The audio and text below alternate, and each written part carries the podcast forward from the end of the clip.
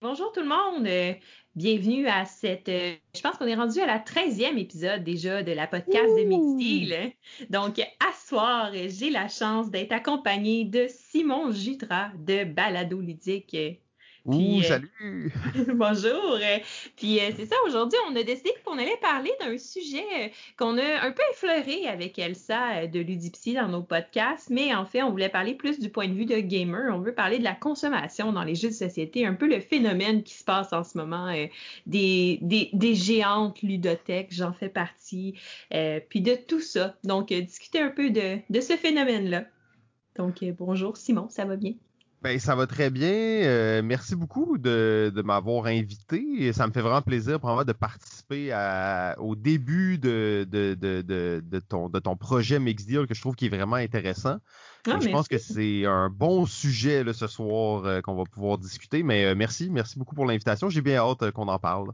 Ben, merci beaucoup à toi d'avoir accepté de, de participer. Euh, j'étais vraiment contente, puis je me suis dit que c'était un sujet qui te convenait bien. Donc. Euh... ben, ça devrait être correct. C'est sûr que c'est un, sujet qui m'intéresse beaucoup en général, la, la con... mais la consommation en général, c'est quelque chose qui, qui, me qui me qui prend beaucoup de mon quotidien, c'est quelque chose auquel on réfléchit beaucoup à la maison euh, depuis plusieurs années. Et là, dans le monde du jeu, bien entendu, ça vient se, se greffer. Le monde du jeu a évolué tellement vite Que je trouve que c'est encore plus intéressant de pouvoir voir comment est-ce que la consommation de masse, si on veut, c'est c'est mis de la partie dans les jeux de société. C'est vrai. C'est un bon point. Puis là, euh, c'est sûr que les gens te connaissent probablement déjà à la maison, mais si c'est pas le cas, en fait, tous les nouveaux venus à Mixdeal, ils doivent passer par cette étape-là. C'est de se présenter un peu, parler de son parcours de joueur. Fait comment ça a commencé pour toi, la piqûre pour les jeux de société, puis où t'en es rendu là, dans, dans, dans ton, ta vie de gamer? Oui, ben c'est c'est euh, c'est large bien entendu et c'est un mm-hmm. peu euh, aussi comme plusieurs personnes dans le hobby, j'étais joueur depuis toujours, donc ça fait un peu cliché là mais tu sais je jouais quand j'étais jeune, j'adorais ça, jouer à Atmosphere, à Stratego, à Categories. Mm-hmm. Donc, euh, tu sais, tous les jeux de notre enfance, bon là, j'ai nommé un des un peu plus marginaux, mais j'ai bien entendu jouer au Monopoly. D'ailleurs, j'ai passé mon une bonne partie de mon adolescence à jouer au Monopoly. Ah oui. Euh, ouais, étonnamment, à jouer au Monopoly dans les Tim Hortons. Euh, ah les Tim Hortons étaient un des seuls lieux. Euh, toi, t'es de la rive sud aussi, donc tu peux comprendre. Tu. Sur la rive mm-hmm. sud, des lieux de rassemblement pour les, les jeunes gens d'entre 17 et 19 ans. Si tu veux pas aller dans un bar ou. Tu sais, non, effectivement. Il n'y a pas euh, beaucoup de place. Tim Hortons, c'est pas mal les classiques. Mais c'est drôle parce qu'en fait, je suis de cette île. Ah, donc, mon adolescence, j'ai passé là-bas, mais c'est la même réalité pour nous. Là. Euh, les lieux de ben rassemblement, quand t'as 17 ans, il y en a pas grand. Puis pas mal Tim Hortons en fin de soirée, là, ça ressemble à ça. E, exact. Et tu sais, même quand nous, on avait 20, 20 ans, ben, on n'était pas des gens de club, on allait pas dans, donc on allait jouer à New York Chase et à mm-hmm. Monopoly dans les Tim Hortons. Euh, bon, après ça, il y a eu plein d'étapes. On, arrive dans l'époque des jeux modernes, il y a à peu près 15 ans, un peu moins de 15 ans. Euh, j'ai commencé à m'intéresser aux jeux de société un peu plus. J'ai découvert le Valet de cœur à ce moment-là, qui était euh, pratiquement une des seules institutions qui existait à cette époque.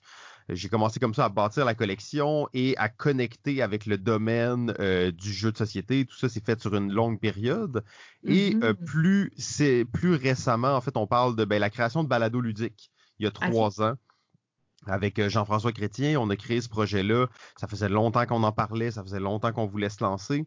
Mm-hmm. Donc, on a atteint notre centième épisode. On a profité du confinement pour euh, explorer vraiment plein de nouvelles euh, choses comme Twitch et le direct. Oui. Alors, ce qui est très intéressant. Euh, aussi, je suis président de Ludo Québec depuis deux ans.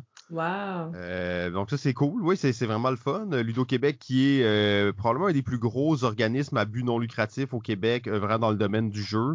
Mm-hmm. notre mandat c'est de, de, favoriser la découverte du jeu, de la richesse du jeu de société moderne au grand public, mais en représentant l'industrie. Donc en représentant les boutiques, les distributeurs, les éditeurs. Donc ça c'est quand même intéressant. On, a, on organise notamment le salon du jeu de société de Montréal. Oui. Euh, qui malheureusement, bon, cette année euh, sera peut-être un peu différent des années dernières, mais c'est un, gros projet en fait dans lequel il y a beaucoup de gens d'impliqués. Mm-hmm. Euh, et tout récemment, je ne pourrais pas mentionner le fait qu'on vient de lancer un studio de développement de jeux de société il y a quelques mois avant la pandémie. Ça s'appelle le studio Locomuse. on est trois personnes là-dedans avec Jean-François Chrétien aussi et le légendaire Pierre Poisson-Marquis. Donc, euh, on veut développer des jeux euh, de toutes sortes, particulièrement pour des clients, donc tu sais, domaine un peu plus corporatif, ludification, formation, éducation par le jeu. Ah. Euh, donc ça, ça jusqu'à maintenant, ça se passe bien. Et on a bien entendu des projets d'édition sur la table en ce moment. Je ne peux pas trop en dire plus maintenant, mais on aura probablement la chance d'en reparler un jour. Wow, super intéressant ça. J'ai essayé d'accélérer ça, mais ça fait un peu le tour du, parcours de base. Bien entendu, beaucoup de parties, beaucoup de moments autour d'une table à jouer avec les mm-hmm. gens a vraiment façonné ma personnalité de joueur. Wow, ben t'as un assez bon CV. Je te confirme que tu as définitivement ta place dans la podcast de Mixdeal. Oh yes! oh la main, d'ailleurs. Puis euh, Balado Ludique, euh, veux-tu me parler un peu de, de, vos projets là, at large? En ce moment? Ça ressemble à quoi? Oui, ben Balado Ludique, on a un concept où on fonctionne, euh, c'est un podcast à la base et on fonctionne par saison. Euh, donc, au début, on faisait 20 épisodes par saison. Finalement, hmm. on est passé à 10 épisodes par saison. Euh, tout ça nous permettait peut-être de faire du contenu qui était un peu plus euh, concentré sur un, sujet ou sur une espèce de thématique et aussi de se donner des pauses. Euh, dans un podcast, on avait déjà l'idée, la régularité, c'est vraiment important, mais si on peut pas la garder, fait qu'on s'est dit, OK, ben, on va faire des saisons, comme ça nous permet justement de livrer peut-être du contenu, ben, ça nous permet de prendre des pauses et de vraiment se concentrer quand on en fait. C'est intéressant comme concept. euh, oui, ben en fait, je, je, donnerais ce conseil à tout le monde qui se lance dans un podcast. Euh, c'était une, un des, une des premières décisions qu'on a prises quand on s'est lancé sur Balado Ludique et ça nous a bien servi jusqu'à maintenant. On vient de terminer notre saison 7 et le dernier épisode de la saison 7 était notre centième épisode. Oh, wow! Euh, on aime bien faire des genres de délire un peu à Balado Ludique. Ben, c'est un épisode qui dure... Ça dure 6 heures, je pense. Je suis pas sûr combien de temps ça dure. Mais en tout cas, c'est quand même assez massif. On a fait déjà quelques, quelques trucs spéciaux comme ça. Mais on a fini notre centième épisode et là, on est dans la pause. Euh, ça, ça se terminait juste un peu après le début du COVID, donc euh, début avril. Là, on est dans notre mm-hmm. pause qui devrait durer jusqu'à la fin de l'été pour la saison 8. Euh, en temps normal, on, aurait commencé plus tôt, mais là, avec tout ce qui se passe, c'est un peu compliqué. Nous, on aime ça, aller dans les événements, rencontrer des gens en personne. Euh, on a fait mm-hmm. beaucoup à distance pendant le COVID, mais là, on est comme, OK, peut-être qu'on on a pris une petite pause et on a décidé d'explorer le Twitch, le, monde du direct, et de travailler aussi sur notre chaîne YouTube. En fait, d'explorer le monde du vidéo. Oui. Euh, on était, euh, on était, au début, on avait dit on fait un podcast parce qu'on veut pas toucher à du vidéo, tellement compliqué, tellement de travail. Tu sais, tu sais, tu fais des mm-hmm. vidéos, monter tes vidéos de Terraforming Mars, je regardais ça, ça y prend des heures et ah des heures. C'est sûr, déjà un podcast c'est long à faire. Quand tu rajoutes la vidéo là-dedans, tu, tu rajoutes un niveau de complexité. Mm-hmm. Mais on a euh, décidé d'aller du côté live, donc peut-être de se permettre un peu plus d'être expérimental, euh, sans nécessairement aller chercher le côté ultra léché, mais de le développer avec le temps. Et euh, ben, à date, on a des très bons retours et particulièrement, on fait un projet qui s'appelle La Grande Messe. Mm-hmm. D'ailleurs, ben, dans lequel tu participes. J'en ai brièvement entendu parler. Ben ouais, c'est ça, tu es là invité chroniqueuse officielle pour la saison 2 au complet. donc ça, c'est... et là, encore une fois, le même concept de saison, des saisons de quatre épisodes. Mm-hmm. Euh, donc c'est court, mais c'est quatre semaines, quatre épisodes, et je crois que ça va être un, concept qui va continuer de, grandir et de, de, se raffiner avec le temps. J'ai vraiment hâte. Ça fait, ça fait longtemps qu'on y pense à cette idée-là. Euh, et on savait pas comment la mettre en place, on savait pas trop comment la faire. Puis là, finalement, on a mm-hmm. juste dit, OK, on fait le premier test, la Grande Messe saison 1. Ça a marché, mais on avait des invités un peu à gauche, à droite, au hasard, tout ça. Et là, finalement, saison 2, on a continué de, de raffiner le concept et on prépare euh, en parallèle de tout ça le, le, on va appeler ça le nouveau projet qui n'a pas de nom encore. Et on a parlé presque à personne de ce projet-là, mais c'est un, c'est ça, exclusivité, effectivement. C'est un show qui va se passer, qui va durer à peu près une heure, donc on est dans le même format que la Grande Messe, mais c'est un show qui est fait pour être sur Twitch. Donc, il est pensé pour que l'interaction avec les, les, gens qui sont là en direct soit vraiment au cœur du truc et on va explorer, euh, on va explorer les, les, jeux de société sur le web. Ça va être une espèce de revue d'actualité. On va aller sur BGG, on va aller sur Facebook, on va explorer les chaînes des différents intervenants. On va peut-être on va peut-être regarder des vidéos de Prof Board Game. On va peut-être aller écouter un bout de podcast de Mix Deal. On va aller voir les hotness sur BGG. Ça va être, euh, on va en fait faire un peu d'actualité, euh, essayer de voir qu'est-ce qui se passe. Et je pense que ça va être intéressant. C'est un concept. Hein. On essaye, on va voir qu'est-ce que ça va donner. Mais mm-hmm. là, c'est sur ça qu'on travaille le plus en ce moment. OK. Ah, mais c'est cool.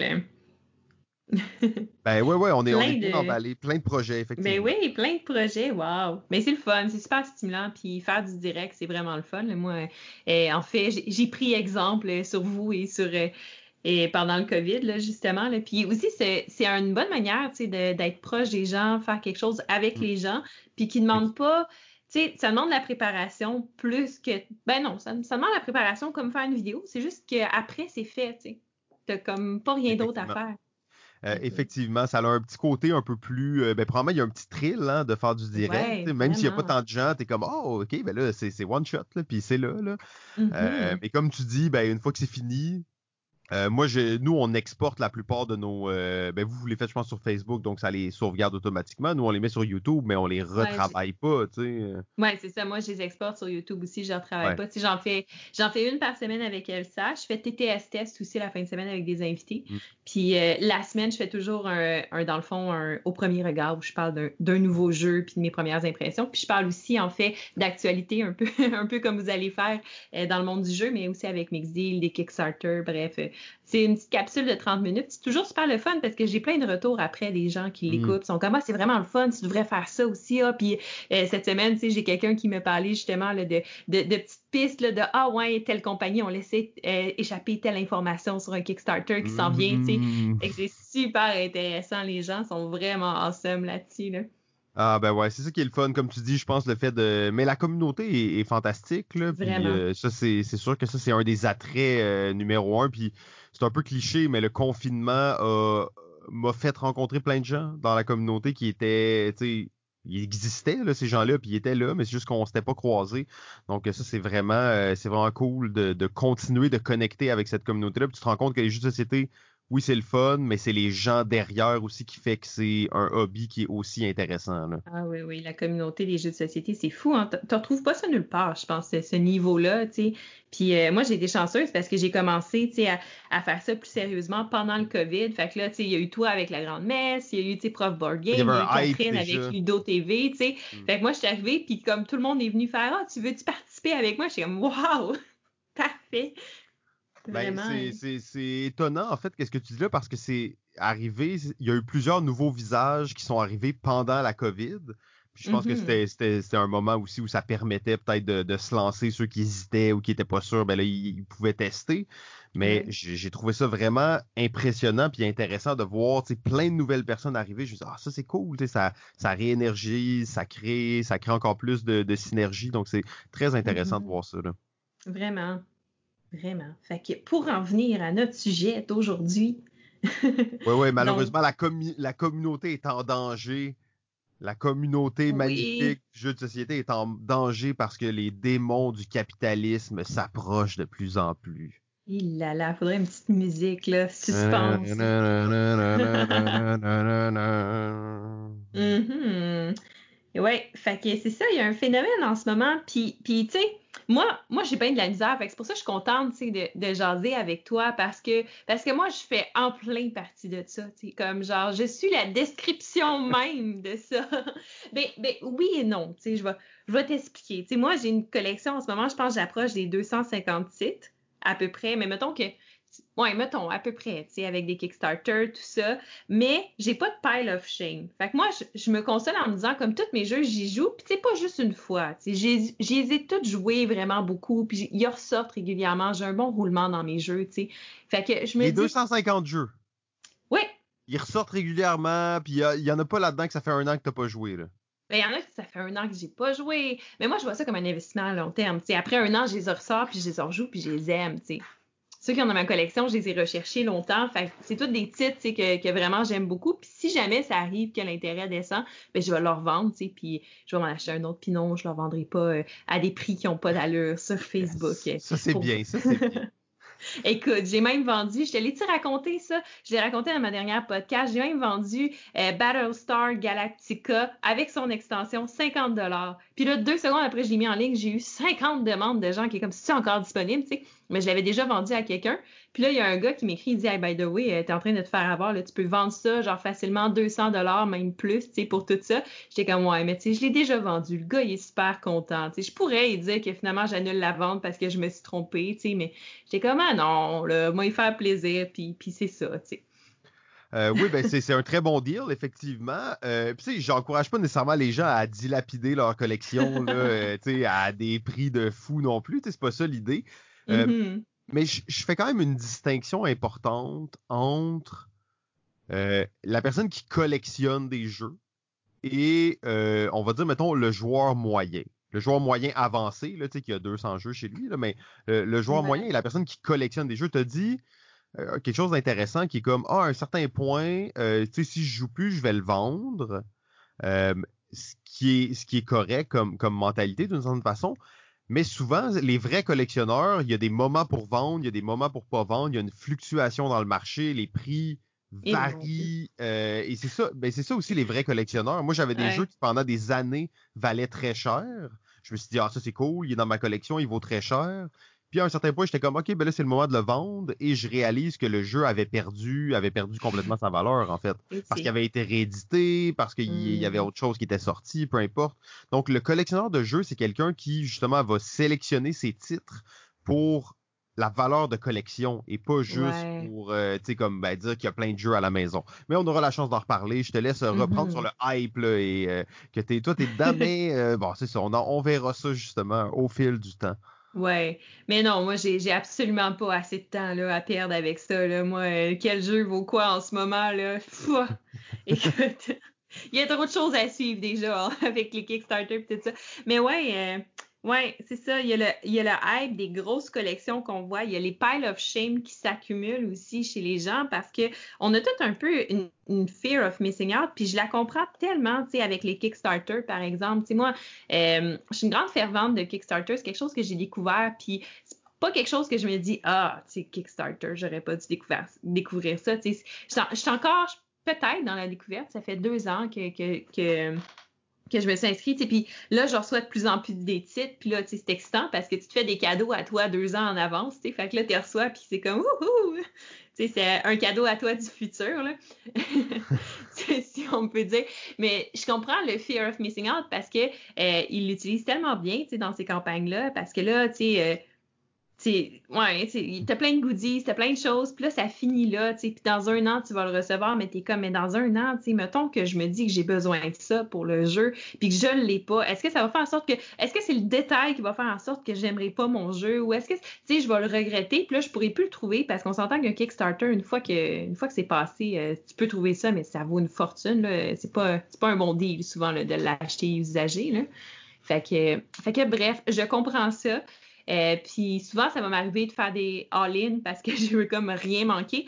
Euh, mais je suis un mauvais exemple encore là parce que souvent, ben en fait, j'ai jamais été déçue encore de tout euh, ce que j'ai commandé sur Kickstarter. Ça n'a jamais été too much ou ça n'a jamais été quelque chose que je me dis ah j'utiliserai pas. Bon, il y a le, le livre de artwork là. Ça c'est clairement inutile. C'est clairement genre la dernière chose. Mais souvent, il vient dans un bundle qui revient moins cher que si tu achètes tout différemment. Puis là, ben, l'artwork t'en revient un peu gratis. Fait que là, t'es comme, bon, ben, je l'ai, tu sais. Fait que that's it, là. Mais ouais, ça, ça jamais je dépenserais pour l'avoir. Mais le reste, tu vois, j'ai jamais vraiment été déçue. Puis c'est toutes des choses qui me servent, tu sais. Fait que je me dis, bon, je, je sais pas où je me situe. Ben, c'est sûr que c'est toujours discutable. Après, chaque personne a un peu ses, types favoris de jeux. Est-ce que tu achètes beaucoup d'autres jeux qui sont pas sur Kickstarter? c'est une consommation générale aussi qui, qui est là. Après, puis tu l'as vu un peu dans l'épisode avec Elsa la dernière fois, euh, dans un live que vous avez fait. C'est ça l'affaire, c'est que c'est du gros marketing. Oui. Et ce marketing-là est fait pour une chose, il est fait pour te vendre un jeu. Mm-hmm. Pour te vendre un statut, un standing, une exclusivité. Et c'est toute la réflexion autour de la consommation qui, dans le jeu de société, là, il y a dix ans, quand moi j'ai commencé dans les jeux de société, il y avait un petit peu ce marketing-là, mais c'était tellement tellement anodin. C'était pas ça qui faisait que tu allais acheter un jeu. T'avais pas peur de le manquer. T'avais pas peur de. Même qu'acheter les jeux était pas nécessairement l'attrait principal, c'était de les jouer et le vrai plaisir. Mm-hmm. Maintenant, on le sait, bon, l'humain étant complètement tordu et étant ce qu'il est, acheter le jeu souvent procure pratiquement un plus grand plaisir que d'y jouer? Ben, c'est encore drôle, ça. Moi, quand j'achète le jeu, là, genre, je suis de ce type intense que souvent, tu sais, je l'achète, puis j'ai déjà une soirée de jeu planifiée la journée où je l'ai pour y jouer, parce que ça fait des semaines que je leur cherche, puis que je me renseigne sur le jeu, puis comme le hype, il grimpe vraiment beaucoup. J'arrive au magasin, j'achète le jeu, mon chum conduit pour revenir à la maison, je déballe le jeu, je regarde les pièces, je lis les règles, je suis prête à arriver à la maison, on le met sur la table, puis on y joue, là. Je suis un peu intense. Mais en même temps, je pense que c'est la bonne approche aussi parce que ça reste que c'est ça le plaisir. Puis le but, c'est pas de, de, de, mettre un peu en honte les gens qui achètent trop de jeux. Mm-hmm. Euh, c'est plutôt de consommer de façon raisonnable et responsable. Une des choses que j'ai remarqué avec le temps aussi dans les collections de jeux, c'est que la plupart des gens, et je ne euh, veux pas tant te cibler toi non plus, parce que les Kickstarter, déjà, c'est une chose tellement à part que c'est difficile de, vraiment le mettre dans la même catégorie. Ça a ses, points positifs, ses, points, négatifs. Donc, on prend le, hobby en général. Les gens, comme tu, dis, comme tu disais un peu, les gens ont de plus en plus des grosses collections. Il y a au début des gens qui avaient des collections de 100-150 jeux, c'était phénoménal. Maintenant, la plupart des gens ont à peu près 100-150 jeux chez eux. Mm-hmm. Peut-être même plus. La plupart des gamers. la plupart des gamers là, qui sont sur Facebook. Et, pas la plupart des gens, là, pas ton voisin, nowhere. Si ton standing, c'est Monopoly, là, euh, sans toi pas mal, c'était pas 100, 150 jeux à la maison. Là. Puis d'ailleurs, mais ça, on va en reparler de ça, ou en fait, on va juste en glisser un mot maintenant sur ça. Tu sais, les gens, les shelfies, OK? Les shelfies, ça, c'est probablement des choses que j'ai le plus au monde. Ah oui. C'est des gens qui mettent une photo de leur shelf, donc de leur bibliothèque, particulièrement de leur Calax. ok? La plupart du temps, ça va être ça. Ça va être une photo de leur Calax remplie de jeux. Probablement, c'est une des pires formats pour mettre des jeux, on s'entend. Oh, come euh, on! Euh, en tout cas, ça, c'est une autre discussion. Les gens qui mettent des photos de ça, on s'entend. Pourquoi est-ce qu'ils le font? Ça, c'est la première question à se poser pourquoi est-ce qu'ils le font? Est-ce que, puis là, moi, je, je m'en vais un peu dans la psychologie à 5 sous du consommateur moyen. On explore des possibilités. Mais la seule raison pourquoi quelqu'un veut mettre une photo de sa bibliothèque sur Facebook, c'est pour se valider en tant que consommateur de jeux. Et il n'y a pas d'autre raison. Il n'y en a aucune autre raison. Et là, les gens vont toujours dire quel jeu qui me manque dans ma Calax. Moi, la chose que je veux toujours leur répondre, qu'est-ce qui te manque vraiment, c'est de la personnalité. Euh, moi, j'ai jamais posé la question à quelqu'un quel jeu me manque dans la Calax. Le seul shelfie que j'ai fait un jour dans ma vie, et c'était récemment pendant le confinement, c'est moi puis mon chum après ça, on voulait jouer à un jeu, ok? Ça faisait une heure qu'on était devant la Calax, comme deux citrons à faire, comme à quoi qu'on joue à ce jeu-là? Ah, je sais pas. Ah, moi non plus, je sais pas. Puis là, j'étais comme ça va faire, je suis tannée, genre. On m'a demandé à Facebook de décider et j'ai trouvé ça absolument très drôle parce que là, j'ai posé une photo de mon shelf, de, mon shelf, puis j'étais comme bon, je sais pas à quoi jouer, ça fait une heure qu'on s'estime, décider. genre, on est parti prendre une marche, on est revenu, tout le monde avait voté, puis on a joué à un jeu, on avait comme c'était très drôle comme concept. C'était un bon jeu que vous avez joué? Ou... Nemesis. Il venait de sortir, fait que c'était sûr que c'était lui. Mais j'étais un peu triste parce que c'est lui que j'avais joué comme vraiment intensément parce que je venais de le recevoir. Mmh. J'étais comme, bon, ok, c'est correct, on va rejouer à Nemesis. D'accord. Tu l'avais joué beaucoup déjà. Tout ça pour dire que les shelfies, mettons, ça me rend un peu mal à l'aise de voir ça parce que je comprends pas le but à part qu'est-ce que j'ai dit juste avant. Mais ben, la. Ah oui, vas-y, vas-y. Ouais, moi, moi, je peux le voir, le but, tu sais. Moi, euh, j'ai pas besoin de validation de ma collection parce que je sais que ma collection est bonne, tu sais. Ben, pour moi, en tout cas. Je veux, pas, je veux pas sonner comme un but de moi-même, mais ma collection, moi, je la regarde. Satisfaite, es contente. Je suis satisfaite. Puis, tu sais, quand, quand je regarde ma. Tu sais, tu as une certaine fierté, je pense, à regarder ta collection de jeux, que tu as pris du temps à monter, tu sais, que tu as recherché tes titres pour toi. Puis là, après ça, tu l'installes dans ta. Ben, moi, en tout cas, quand dans ma Calax, c'est pour que ça fasse beau. Je suis fière, je veux montrer mes titres que je suis fière d'avoir, puis tout ça. Puis je suis contente. Puis là, je la regarde, je suis comme, oh, tu sais, c'est mes jeux. Je sais pas, puis, partager ça avec les gens, je pense pas que c'est plus. Je pense pas que c'est pour un sentiment de, se faire accepter puis de se faire justifier que oui, tu as bien fait d'acheter ces jeux-là. Je pense que c'est plus, on, est fiers. C'est comme un peu notre petit bébé, là, puis on est comme genre, regardez là, comment que. Je sais pas. En tout cas, on parlera pas des gens qui mettent des photos de leur bébé sur Facebook parce que ça, ça, va, tomber dans la même catégorie. Euh, Et voilà. C'est la validation par le like, OK? Au final, c'est ça. Après ça, que tu l'envoies à tes amis, que tu l'apprennes pour toi, que tu sois fier de ta collection, j'ai aucun problème avec ça. Mm-hmm. On revient au manque de personnalité des gens. La plupart, encore là, on s'entend, ont des, vont mettre leur shelfie et là, on voit leur collection. Puis en fait, en regardant la collection de quelqu'un, c'est facile de savoir à quel moment il a commencé à jouer à des jeux de société.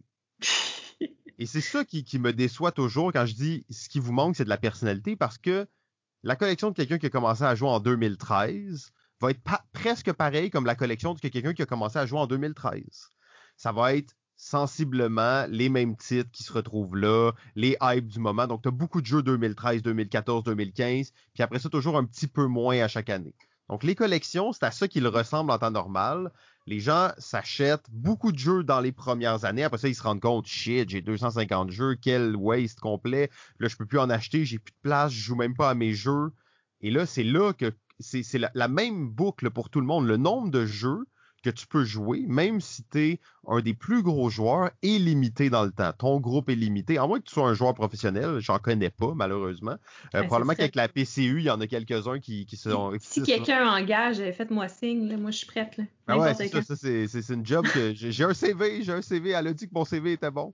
Euh, ben mais moi aussi, il est pas pire. Là. Je me vante pas, je vends mes invités pendant la podcast, là, mais demandez-moi, mon CV, il est pas pire aussi. Ah, je suis sûr qu'il est très bon. Mais on vient en paquet de deux, si vous voulez, même. je voilà. prendre la moitié du salaire pour jouer à des jeux. Mais le, nombre de temps de jeu est limité. Mm-hmm. Euh, ça, c'est clair. Donc là, à un certain point, ta, collection, elle a atteint sa limite. Moi, je vous dirais que la limite d'un joueur normal, ben, un peu, va atteindre à peu près à 250 jeux ça devient vraiment difficile de la maintenir après ça, de la jouer après ça, de garder seulement des bons jeux et de se retenir d'en acheter des nouveaux. Parce qu'il il y en a 4000 mm-hmm. qui sont sortis cette année. Mais l'année prochaine, il y en a combien qui vont sortir? Il y en a 4200. Puis l'année d'après, il y en a combien? Il y en a 4800. Puis là, dans, on va être rendu dans 5 ans, il va y avoir 10 000 jeux qui vont sortir chaque année. Ouais. C'est-à-dire, tu peux pas toutes les acheter, tu peux pas toutes les jouer. Euh, d'ailleurs, mini parenthèse, mais la location de jeux, ça explose dans les prochaines années. Euh, peut-être même qu'on va voir des clubs vidéo, là, les boutiques vont commencer à en louer euh, des jeux de mm-hmm. société parce que tu peux pas toutes les jouer. Et ce que je remarque, c'est que les gens, dès qu'ils tombent dans le hobby, s'excitent vraiment dans les premières années, achètent beaucoup trop de jeux dans les premières années, sont pris après pour faire une méga rotation de leur collection, pour éventuellement avoir une collection respectable euh, avec laquelle ils jouent assez, que la sélection est bonne, euh, tu as besoin de jeux pour toutes les occasions. Donc, c'est mm-hmm. un peu ça que, que je vois et c'est un peu ça euh, contre quoi je veux mettre les gens en garde surtout. Je veux pas t'en les juger plus que leur dire, regardez, tu vas faire exactement la même chose que 90% des gens ont fait avant toi. Ça veut dire acheter tous tes, tes jeux dans les deux, trois premières années de ton hobby, des jeux que tu vas jamais rejouer, des jeux que tu vas jouer deux fois puis que tu vas jamais rejouer. Euh, ben c'est un pensée si bien. Ça prend de l'espace aussi. Euh, la plupart des gens qui ont ces collections-là ont peut-être pas déménagé encore.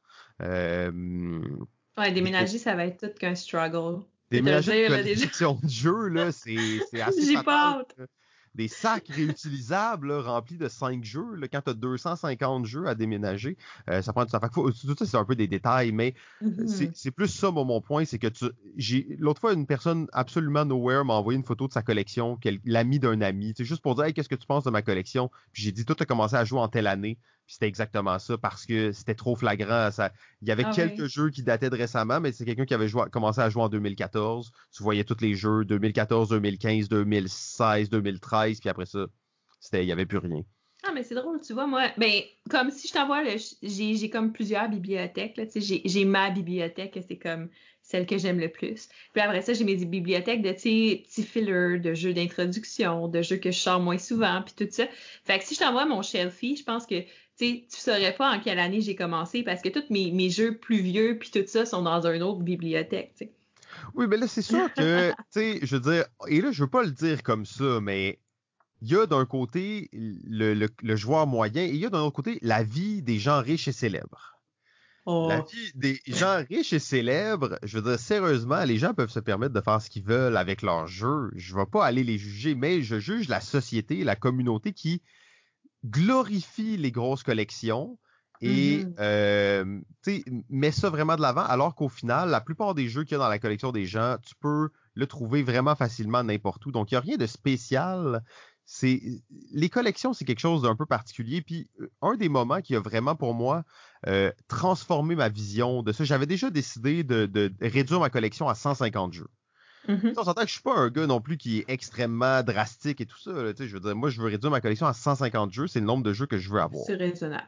ce qui est raisonnable, mais ce qui est quand même aussi, c'est 150 jeux. Là, ça prend quand même deux, trois, deux bibliothèques, mettons, pour mettre ça, peut-être plus. Là, donc, mm-hmm. c'est comme c'est peu, mais c'est beaucoup en même temps parce que je voulais vraiment avoir les, les titres les plus appropriés possibles et pour toutes les circonstances, mais pas avoir d'extra. Je veux pas devoir dire, mais ben, je pourrais jouer à ce jeu-là, mais dans le fond, j'en ai deux qui sont meilleurs. Pourquoi j'ai ce jeu-là dans ma collection? Car je le sais que je vais jamais y jouer. Dans le monde du jeu de société, il y a une espèce de phénomène qui, ce qui est pas vrai dans d'autres domaines de, de, produits culturels, on va dire qu'il y a des jeux qui deviennent obsolètes par la sortie de nouveaux jeux. Ouais, c'est rare qu'un très bon film, tu vas te dire, hey, ça c'est plus bon parce qu'il y a tel film qui est sorti. Les films qui étaient très bons il y a 10 ans, il est probablement encore très bon. Mais on dirait que le jeu qui était très bon il y a 10 ans, il y en a qui sont encore très bons, mais il y en a plein. Et est-ce que c'est vrai, est-ce que c'est pas vrai? Ça sera une question à réfléchir un peu plus longuement. Mais mm-hmm. est-ce que puis moi j'ai l'impression que c'est vrai, mais il y a un jeu qui est sorti qui rend l'ancien jeu un peu moins intéressant, un peu moins le fun. Fait que là, t'es comme, OK, ben moi, j'avais ce jeu-là, mais le nouveau, il est sorti, puis le nouveau, je l'aime plus, je l'ai acheté aussi, ben qu'est-ce que je fais avec l'ancien, tu sais? Mm-hmm. C'est comme d'avoir Agricola puis Caverna, tu sais, t'es comme, bon, ben là, à un moment donné, c'est clair que tu vas en préférer un des deux, puis c'est clair que l'autre, il va prendre le ball. Peut-être un mauvais exemple, là, je sais pas, mais... je sais pas, peut-être qu'il y a des gens qui vont être heurtés, là, tu sais, Agricola, c'est quand même un classique. Je m'excuse, euh, je m'excuse. Mais, c'est, mais je comprends bien, puis c'est exactement ça le but, c'est que là, il y a des jeux, t'es comme, OK, ben maintenant, il est très bon, mais dans cinq ans, il va peut-être en avoir trois qui vont être sortis, qui vont rendre ce jeu-là moins intéressant. C'est ça. tout ça pour en venir à ma visite chez Pierre Poisson-Marquis. Mm-hmm. Euh, le légendaire PPP7 en personne, qui est probablement l'une des personnes qui a la plus impressionnante collection de jeux de société au Québec. Oh. On parle de un peu plus de 2000 jeux. Holy shit on dit 250, c'est beaucoup, mais imagine 2000. Quand tu arrives là, tu mm-hmm. crois vraiment dans un genre de petit musée, OK? Et cette collection, qu'est-ce qu'elle a de particulier? Et c'est pour moi, c'est là que ça j'ai vraiment commencé à comprendre la différence entre un collectionneur et le joueur moyen qui a beaucoup de jeux à la maison. C'est que je connaissais pratiquement aucun jeu. OK. Fait que tous les gros jeux, là, tous les jeux que, tu connais, qui sont populaires, tous les jeux que je connais, ils étaient pas là, ces jeux-là. Là. Il était pas là, mm-hmm. ces jeux-là. Fait que t'arrivais pis t'étais comme. Fait que là, t'as 2000 jeux devant toi. T'en connais quelques-uns, oui, c'est sûr, mais t'arrives sur une, une, bibliothèque, une bibliothèque complète, puis t'es comme, c'est quoi ce jeu-là? Il t'en parle pendant 20 minutes. C'est quoi ce jeu-là? C'est quoi ce jeu-là? C'est quoi ce jeu-là? Oh, première édition de tel jeu. OK, c'est quoi ça? Donc, et là, ça, tu sens vraiment le travail de collection derrière, l'accumulation au fil des années. Bien entendu, pour être un vrai collectionneur, il faut commencer quelque part. Ça, veut dire que mm-hmm. oui, éventuellement, ça va prendre 250, puis 300, puis 400. C'est pour ça que Kickstarter, je le mets un peu dans une catégorie à part parce qu'il y a ce côté-là de, de collectionneur vraiment avide, mais la, rareté des jeux de société moderne, elle est inexistante là, pratiquement. Tous les jeux hype et tout ça.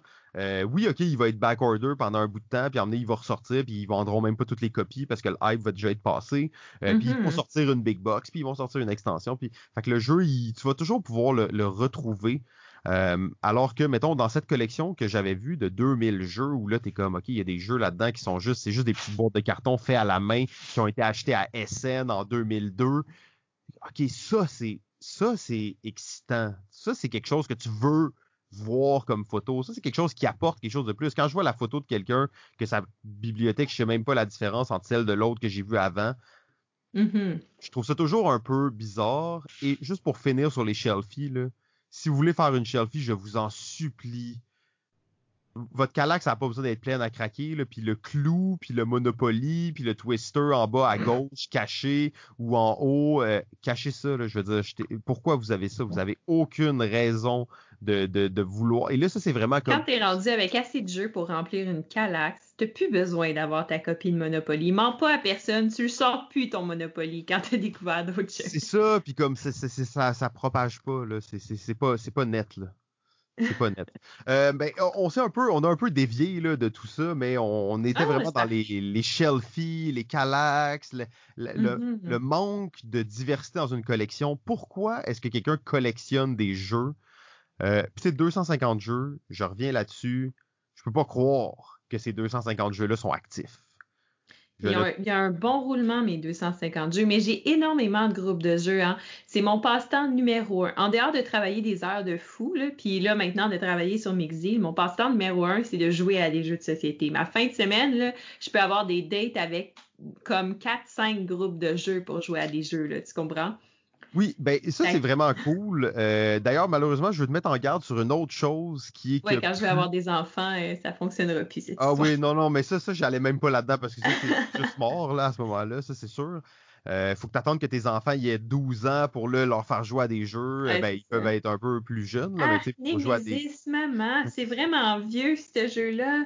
Ouais, c'est ça, exactement. En fait, tes enfants, ils vont vouloir jouer avec toi jusqu'à ce qu'ils aient 12, 13 ans. Après ça, ils vont trouver ça mauvais, les jeux de société, parce que toi, tu joues à des jeux de société. Tu sais. Clairement. Ils vont devoir se rebeller. Mais non, c'est plutôt que plus tu euh, deviens impliqué dans l'industrie du jeu, mm-hmm. Donc, en tant que créatrice de contenu, en tant que tout les, les, le, travail que tu fais là-dedans, moins tu vas jouer à des jeux, malheureusement. Oui, ouais, je m'en rends compte. Je m'en rends compte. ouais, ouais. Et plus tu vas jouer à des jeux, pour les mauvaises raisons. Mm-hmm. Pour tester, pour voir comment c'est, pour voir ce que les gens vont en penser, pour donner mon avis, pour voir comment faire une vidéo. Exactement. Et là, tu es rendu à un point où là, tu joues plus assez de jeux. Fait que là, tu es comme, OK, il faut que je joue à des jeux pour faire du contenu. Donc là, ça va devenir un peu un cercle, un cercle vicieux par rapport à ça. Je veux pas te mettre trop en garde là-dessus. Bien entendu, si tu as des fins de semaine complètes de jeux, continue à faire ça. Euh, profite vraiment de, de, de, ça. Je dis pas que moi je le fais plus. C'est sûr que là, en tant que COVID, ça a un peu euh, détruit mes, uh-huh. mes, mes, plaisirs euh, de jeu. J'ai fait seulement deux parties en vrai là, depuis le 13 mars 2020. Mm-hmm. Moi, j'ai pas rencontré personne encore. Mais en fin de semaine, je vais rencontrer des amis pour jouer à des jeux avec un masque à deux mètres. Ben, pas à deux mètres de distance, on s'entend être autour d'une table, mais le masque étant le plus important, du purel. Puis écoute, on va faire notre possible. Oui, ben oui, oui, il faut, faire attention. C'est sûr que c'est un peu moins le fun. D'ailleurs, mon ma première partie date de plus de deux semaines, donc au moins je me dis ok, ce groupe-là était sain à ce moment-là. Euh, je suis content de ne pas l'avoir attrapé. Là. Par contre, le deuxième groupe, j'ai pas encore les résultats. Là. Je suis en semi-quarantaine. Mm-hmm. Ouais, c'est ça. Mais écoute, euh, à un moment donné, mais c'est ce qu'on va faire, moi puis Elsa. On trouvait ça le fun parce que, tu sais, moi, euh, je suis un service essentiel. Fait que je suis sur la route et je suis en contact avec plein de gens depuis le hmm. début du COVID. C'est quelque chose qui n'a jamais arrêté. Euh, puis, tu sais, dans le fond, il y a des manières de se protéger. Il y a des manières qui fonctionnent, tu sais. Euh, entre autres, le masque. Ça, on le répétera jamais assez, tu sais. Fait que moi et Elsa, ce qu'on va faire éventuellement dans un futur très proche, c'est qu'on va faire une vidéo de comment organiser une soirée de jeu chez toi et hmm. des stratégies de ce que tu dois faire, en fait, pour que ça soit sécuritaire. Intéressant. Oui, parce que tu sais, j'ai trop vu d'histoires sur Facebook de Ah ouais, on avait un masque qui est resté dans nos poches, puis là c'est correct, on a mis du purel en rentrant, puis après ça, ben, on a mangé autour de la table, puis c'était bien correct, il n'y a personne qui était malade, tu sais. T'es comme Ouais, mais non, tu sais, ne fais pas ça, n'encourage pas ça. Fait que, non, la seule chose pire que ça, c'est de mettre une photo de ta shelfie euh, sur Facebook. Là. ouais, c'est ça. Fait que, fait que c'est ça. Fait que je me suis dit, écoute, je vais profiter de la, la petite vitrine que je commence à avoir pour essayer de, de faire quelque chose de positif là, dans tout ça et faire partie de la solution. Quand... Oui, ben c'est euh, c'est vraiment intéressant de, de voir justement comment est-ce qu'on peut jouer sans trop se contaminer. Là. Bien entendu, euh, je suis pas encore très très à l'aise avec ça, même si on prend des précautions. Là. Je trouve ça toujours euh, c'est un peu bizarre. Là. Tu sais, quand ta main frôle la main de quelqu'un d'autre, t'es C'est ça, mais tu sais, c'est un, peu ça, le principe. Puis moi, je travaille avec des gens à longueur de journée. Fait tu sais, comme à un moment donné, tu te rends compte que tant que tu sais que tu es contaminé, tu sais, tant que tu agis en conséquence de, ben c'est correct tout le monde manipule le jeu, c'est pas la fin du monde, mais tu mangeras pas autour de ton jeu. Tu sais, ça, ça, c'est, faut oublier ça, ça existe plus. Se manger, boire autour de ton jeu, tu as un masque, puis tu te laves les mains avant, puis si tu veux manger, ben, tu vas à 3 mètres, tu prends tes choses à toi que tu t'es apportées, tu te laves les mains, tu manges, tu t'en laves les mains, tu remets ton masque, tu retournes à table, puis c'est ça, tu sais. Et je, ça m'inquiète quand tu dis ça. Notre autre partie n'était pas totalement aussi legit que ça. Là, fait que, un peu nerveux. Là. Ça va bien aller, ça va bien aller. Sens bien en ce moment et tu sens ben, encore les odeurs. Un peu fiévreux, euh, mais j'ai l'odorat, j'ai l'odorat. Euh, tout ça pour, pour revenir là, sur le fait que, là, en plus, 250 jeux, faut que tu, mm-hmm. tu m'envoies ta photo de tous tes jeux. Mais non, je vais pas t'envoyer ma photo de Shelfie, tu vas me juger, là, non, Simon. Non, non, si tu me l'envoies à moi dans un but précis, et là, je vais, je suis sûr qu'on peut trouver 50 jeux là-dedans. que ça fait plus qu'un an qu'ils n'ont pas été joués. Oui, oui, c'est sûr que tu vas en trouver. Peut-être qu'on peut en trouver 100. Oui, mais c'est parce que quand j'achète un jeu, moi, c'est un investissement à long terme, Simon. le jeu, je vais l'avoir toute ma vie. Que je le joue pas pendant un an, ça, ça, c'est pas, pas quelque chose qui va me déranger. Quand je vais leur sortir, je vais faire comme Ah ouais, ce jeu-là, il est le fun, puis je vais y jouer je suis comme ça c'est satisfaisant. Puis ça arrive très très très très souvent que j'en sors un jeu après autant de temps. Mon coup de ben cœur de professeur board game de mai c'était anachronique, j'avais pas joué pendant un an, tu vois, je l'ai ressorti puis j'étais comme waouh, ce jeu-là, il était dans mon top quand j'ai commencé à jouer, je comprends pourquoi puis je suis contente de m'en être souvenue.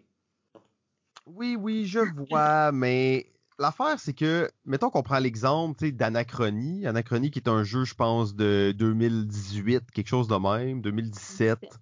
Ouais. ça fait à peine trois ans qu'il est sorti. Tu l'as sorti une fois, là, il y a un an, ça fait un an que tu l'avais pas sorti. Mais là, l'affaire, c'est, et c'est le phénomène dont je parlais tantôt, là, tu vas continuer d'acheter des jeux, là. Tu vas en mm-hmm. acheter au, probablement au même rythme que tu en achètes maintenant, là. Ben, tu vois, j'ai fait un gros switch dans mon achat de jeux. Parce que avant, j'achetais beaucoup en boutique. Maintenant, j'achète plus des Kickstarter. C'est les plus gros investissements euh, monétaires. Fait que ça fait en sorte que ça ralentit mon achat de jeux. Mais ça fait en sorte aussi que mes jeux sont plus choisis. Je, moi, j'achète pas toutes les Kickstarter qui sortent. Puis pour que je clique sur acheter, à part quand c'est à Weekend Rims, OK, j'ai pas le clic facile. Il faut que je regarde, que je me renseigne, que je vais vraiment avoir fait le tour de tout ce qui existe comme renseignement sur le jeu avant de me décider à l'acheter. Mais quand je vais l'acheter, souvent, ça va être en ligne, puis ça va être un gros morceau. Mais je suis en train de me faire une collection vraiment plus de jeux poussés sur des choses qui viennent vraiment me chercher, puis que, tu sais, un jeu que vraiment c'est spécial, tu sais, que tu le regardes, t'es comme wow, tu sais, que t'as comme l'émerveillement un peu de la personne qui découvre le monde des jeux, tu sais. Je le dis tranquillement, pas vite, c'est vers ça que je veux que ma collection s'oriente. C'est pas des titres comme, tu sais, je veux pas avoir 50 Small World dans ma collection qui sortiront pas. C'est correct d'en avoir un parce que je vais pouvoir sortir ça avec les gens quand ils apprennent à jouer au jeu, tu sais, les introduire. C'est un bon jeu, c'est fun à jouer. un Small World, c'est. Ben oui, ben oui, écoute, ça peut, si ça peut servir comme ça, moi, je suis contente de l'avoir dans ma collection. C'est un bon investissement. mais mais c'est ça, ma collection s'oriente plus vers des titres comme ça. Puis, puis je le sais que Nemesis, il va à un moment donné être en magasin. Mais moi, je me souviens de la campagne, je me souviens d'avoir voté pour les choses qui sont dedans. Je me souviens pourquoi le, jeton premier joueur, c'est un chat, puis c'est quoi l'histoire en arrière de ça dans les commentaires, parce que j'étais là, puis je participais aux commentaires. J'ai donné mon opinion aux développeurs. Il y a des fois, mon opinion a compté, il y a des fois, mon opinion n'a pas compté. Mais tout ça fait en sorte que le jeu, il y a vraiment quelque chose de spécial pour moi. Et tu sais, là, tu touches un point. Moi, je, il y a quand même une grosse différence entre Kickstarter et, euh, et mettons, les jeux qu'on retrouve en boutique. Mm-hmm. Euh, une différence, probablement, j'ai pas le choix quand même de, de faire le petit moment euh, québécois de la chose. Mais tu sais, on dit acheter local, blablabla. Bla, bla, bla, il y a des Kickstarter québécois, puis il y en a des très cool. D'ailleurs, en ce moment, il y a With a Smile and a Gun qui est là. Euh, il, y en, a quand même quelques-uns. Il y en a toujours régulièrement. Mm-hmm. Ça reste que s'il y a bien une manière de pas encourager des entreprises québécoises, c'est en achetant sur Kickstarter. Euh, parce qu'en plus, c'est que pour moi, l'achat le, plus québécois que vous pouvez faire, c'est acheter dans une boutique québécoise. Donc, au-delà d'acheter un éditeur québécois, un auteur québécois, c'est acheter dans une boutique québécoise, c'est ce qui va avoir le plus d'impact sur l'économie d'ici. Euh, mm-hmm. Kickstarter, je sais même pas s'ils chargent les taxes pour le Québec puis le Canada. Euh, non, ils vont le charger dans quand ils vont le jeu va passer les douanes. OK, ben si, si au moins il y a ça, c'est déjà pas pire, mais je, suis quand même un fervent, parce que pour moi, le vote, euh, peu importe, on va pas tomber trop politique, là, mais l'impact qu'un humain pratiquement peut le, le plus d'impact que vous pouvez avoir, pratiquement, c'est avec votre portefeuille. À part si vous êtes mm-hmm. extrêmement engagé dans votre communauté puis tout ça, oui, ok, ça c'est ça. Si vous êtes un politicien, je sais pas, mais quelqu'un un humain normal, un citoyen du Québec, ben son impact, il va l'avoir avec son portefeuille. Euh, acheter, c'est voter. C'est ça, on connaît ce, dicton. Là. Donc ça, c'était mon point Kickstarter euh, un peu plus politique. Après ça, ça reste que c'est vrai qu'avec Kickstarter, il y a moyen d'avoir une collection, comme tu dis, qui est euh, un peu plus différente que ce qu'on retrouve. c'est sûr que si tu participes au plus gros Kickstarter, qui est les plus gros du moment, ben là, au final, tu étais juste dans le hype du moment. Euh, après des petits Kickstarter, des campagnes à 30 000, à 50 000, moi, je, sais, juste pour vous dire, vous pensez peut-être je compte 1, 2, 3, 4, 5, 6, 7, 8, 9. 9 Kickstarter, c'est ce que j'ai kickstarté depuis janvier 2020. Euh, OK, quand même, quand même. Je suis surprise. Euh, j'aurais cru, euh, j'aurais cru moins.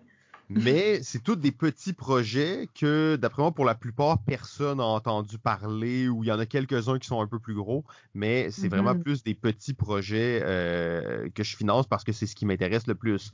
Après, comme tu dis, c'est vrai, le jeu de société est un objet physique qui est intéressant, euh, qui a ses particularités. Puis là, quand tu me dis, tu as la, version full pledge avec toutes les extensions, toutes les, les, stretch goals, tout, c'est vrai que ça fait des, des, euh, des objets qui sont impressionnants.